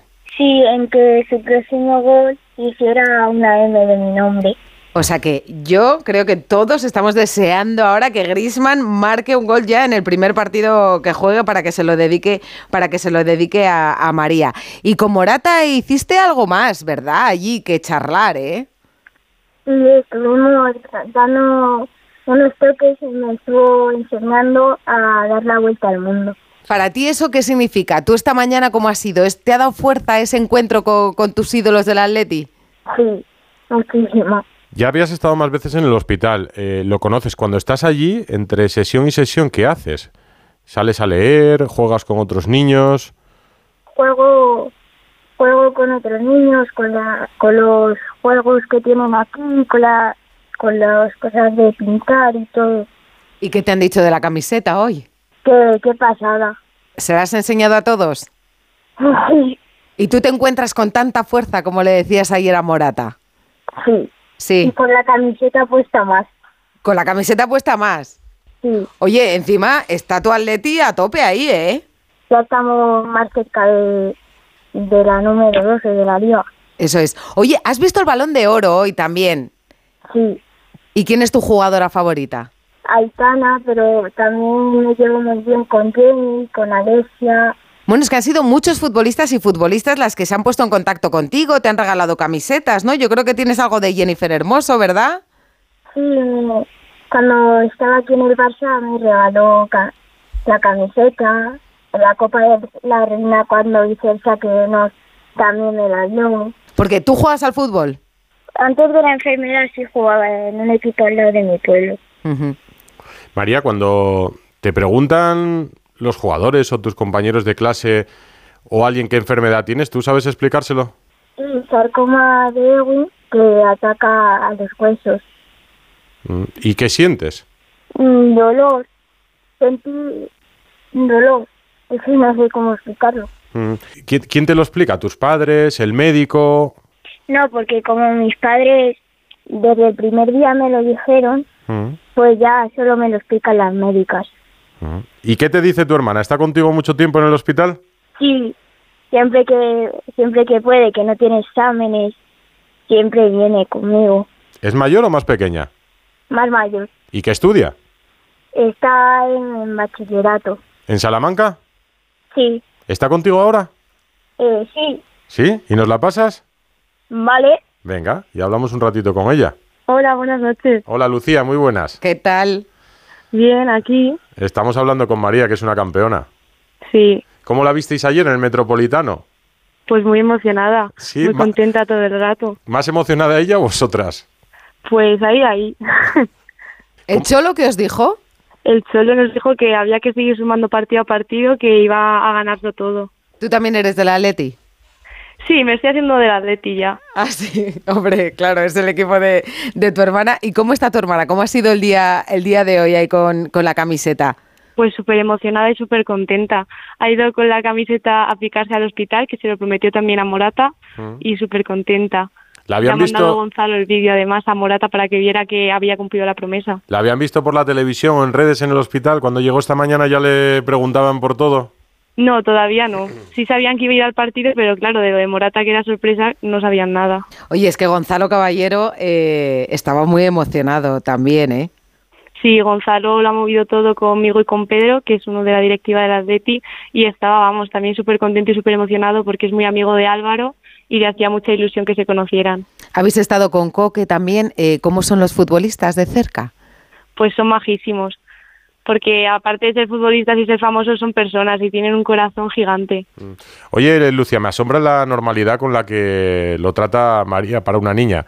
Eh, Sí. a, a veces le preguntas y no sabes muy bien cómo, cómo tratarlo ni cómo dirigirte a una niña de 11 años porque tampoco sabes si, si es consciente de lo que verdaderamente tiene de- o, o los pasos que tiene que seguir ahora con el tratamiento. Eh, pa- para vosotros en casa, eh, ¿lo hace más fácil su carácter, vuestro carácter o- no? Sí, es mucho más fácil porque como ella también sabe lo que tiene, pues desde el principio eh, todo lo ella sabe todo, entonces los médicos hablan con ella y luego ya nos cuenta las cosas a nosotros, ella es la primera en enterarse de todo y bueno, pues como habéis visto todos tiene muy buen carácter, entonces se afrontan de otra forma las cosas. O sea, los médicos hablan primero con ella, con María. Sí, normalmente sí, hablan primero con ella, le explican las cosas que tienen que ponerle, es ella la que sabe todo y si alguna vez se confunde alguna enfermera o algo, ella les avisa de, oye, oye, que esto no, que esto no es así. Bueno. Así que sí, ella es la que lo sabe. Debe ser cosa de familia, porque Lucía con 16 años, fíjate cómo habla también, ¿eh? ¿Cómo, ¿Cómo estáis ahora? Pues bien, estamos aquí en la casa Ronald, que nosotros nos vamos ahora en un ratito mi padre y yo a Salamanca, que mañana hay clase y, y se quedan aquí mi madre y María. ¿Vais y venís mucho desde Salamanca? Eh, sí, cuando podemos venimos. Eh, cuando tiene ciclo se suelen quedar ellas dos Mm. y mi padre y yo nos volvemos a Salamanca y luego venimos a por ellas el viernes cuando acaban tratamiento y volvemos para Salamanca. Porque ¿cuánto tiempo dura un ciclo? Pues el ciclo dura de lunes a viernes normalmente una semana más o menos. Mm. Pues nada, vamos a Pues, despedirnos de María, Lucía. Sí, muchas gracias. Gracias a vosotros. Os la paso. Vale, gracias. Un beso. Un beso. María, pues nada, que nos vamos a despedir, porque fíjate qué horas. Estamos aquí hablando del Atlético de Madrid y lo guapa que estabas ayer con la camiseta de Morata. Ahora tenemos que esperar el gesto de Grisman cuando celebre el gol. Sí, Estate pendiente. sí. Hombre, yo, estamos- yo voy a ser la, la, la más pendiente del mundo. Por cierto, que es que te dijo Grisman que habías ganado, que tenías que ir más. ¿eh? Yo creo que le diste, le diste suerte al Atlético. María, un abrazo a ti, a tu hermana, eh, a tu familia. Y, y nada, que efectivamente esa camiseta te dé, te dé toda la fuerza para que puedas volver a, a jugar al fútbol y volver ahí al, al Metropolitano a desearle suerte a tu Atleti. Un beso muy muy fuerte, María. Otro Un beso. Chao. Chao.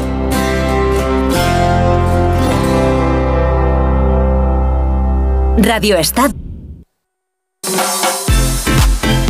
Dale, Busti. Hola, Bustillo. Que ha terminado hoy la jornada 13 en segunda división, empate entre el Burgos y el Hoy sí lo Zaragoza puedes 1-1. contar. Sí, Golazo de Matos. ¿Eh? En el 92 se había adelantado Mollejo para el Zaragoza, empató Matos. El Zaragoza es noveno a dos puntos de la promoción, el Burgos decimocuarto. Y me ha gustado esta mañana un tuit de Chuamení, el jugador del Real Madrid. A mí también. Ayer hubo un vídeo de Dazón en el que se veía un encontronazo de Chuamení con Gaby. A partir de ahí han llegado muchísimos mensajes en redes, sobre todo contra Gaby, pensando que era el culpable de la lesión de Chuamení, que tiene una fractura en el segundo metatarsiano del pie izquierdo que le va a hacer ser baja durante seis hasta ocho semanas. Y hoy Chuamení a las 12 del mediodía ha colgado en sus redes sociales el siguiente mensaje. No es culpa de Gaby. Me lesioné al final de la primera mitad. Le honra a Vamos, el- le honra. Desde aquí de nuestro aplauso, claro que sí. para, Para el Onda Cero también ha adelantado esta mañana que dentro de la prelista que ha dado Luis de la Fuente para los dos próximos partidos internacionales está el jugador del Betis, Isco Alarcón. ¿Ah, sí? No está Sergio Ramos, ¿No? que era otro de los que se hablaba. Pues mira, como, como contaba en Onda Cero esta mañana, eh, ya es una declaración de intenciones. Aunque no sea vinculante, porque si lo decide O sea, que Ramos. podría llamar a Ramos, ¿no? No estando en la prelista, pues ya ves un poco la intención de De La Fuente. Que Hugo Duro estará un mes de baja, traumatismo en la clavícula izquierda. Había mucha preocupación en el Valencia por la lesión de ayer y porque Hugo Duro, cinco goles, dos asistencias, es Pues el sí. delantero en mejor forma que tiene. Pues se perderá los próximos partidos, entre otros el que tiene el sábado 11 de noviembre en el Santiago Bernabéu. Y mañana hay seis partidos de Copa a las 9. Manacor, Unión Deportiva Las Palmas. Saque de honor para Rafa Nadal. Oh. Es el detalle bonito también de la, de la jornada de mañana.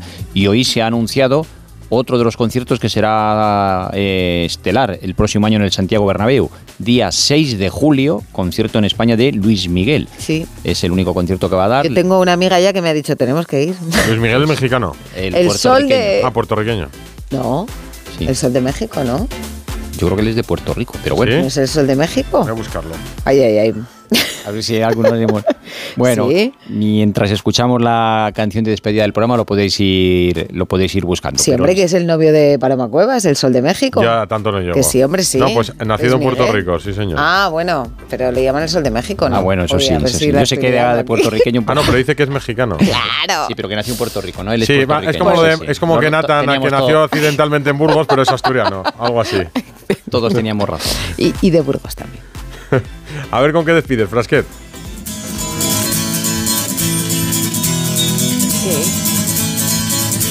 ¿Dónde estaba Aitana? Una calle de París. Ah, muy bien. Pues, pues así nos despedimos. Muchas gracias por estar ¿De ahí. es esta canción? Duncan Du. Esperemos que hayáis estado a gustito aquí con nosotros y Onda Cero sigue, ¿verdad? Hombre, sí, ahora con No Son Horas. Y volvemos mañana a las once y media. Hasta mañana. Hasta mañana, adiós. Su recuerdo, todo lo que conseguí. El adiós de una mujer. Se llevó la paga, el vino y el placer. Y en mi vieja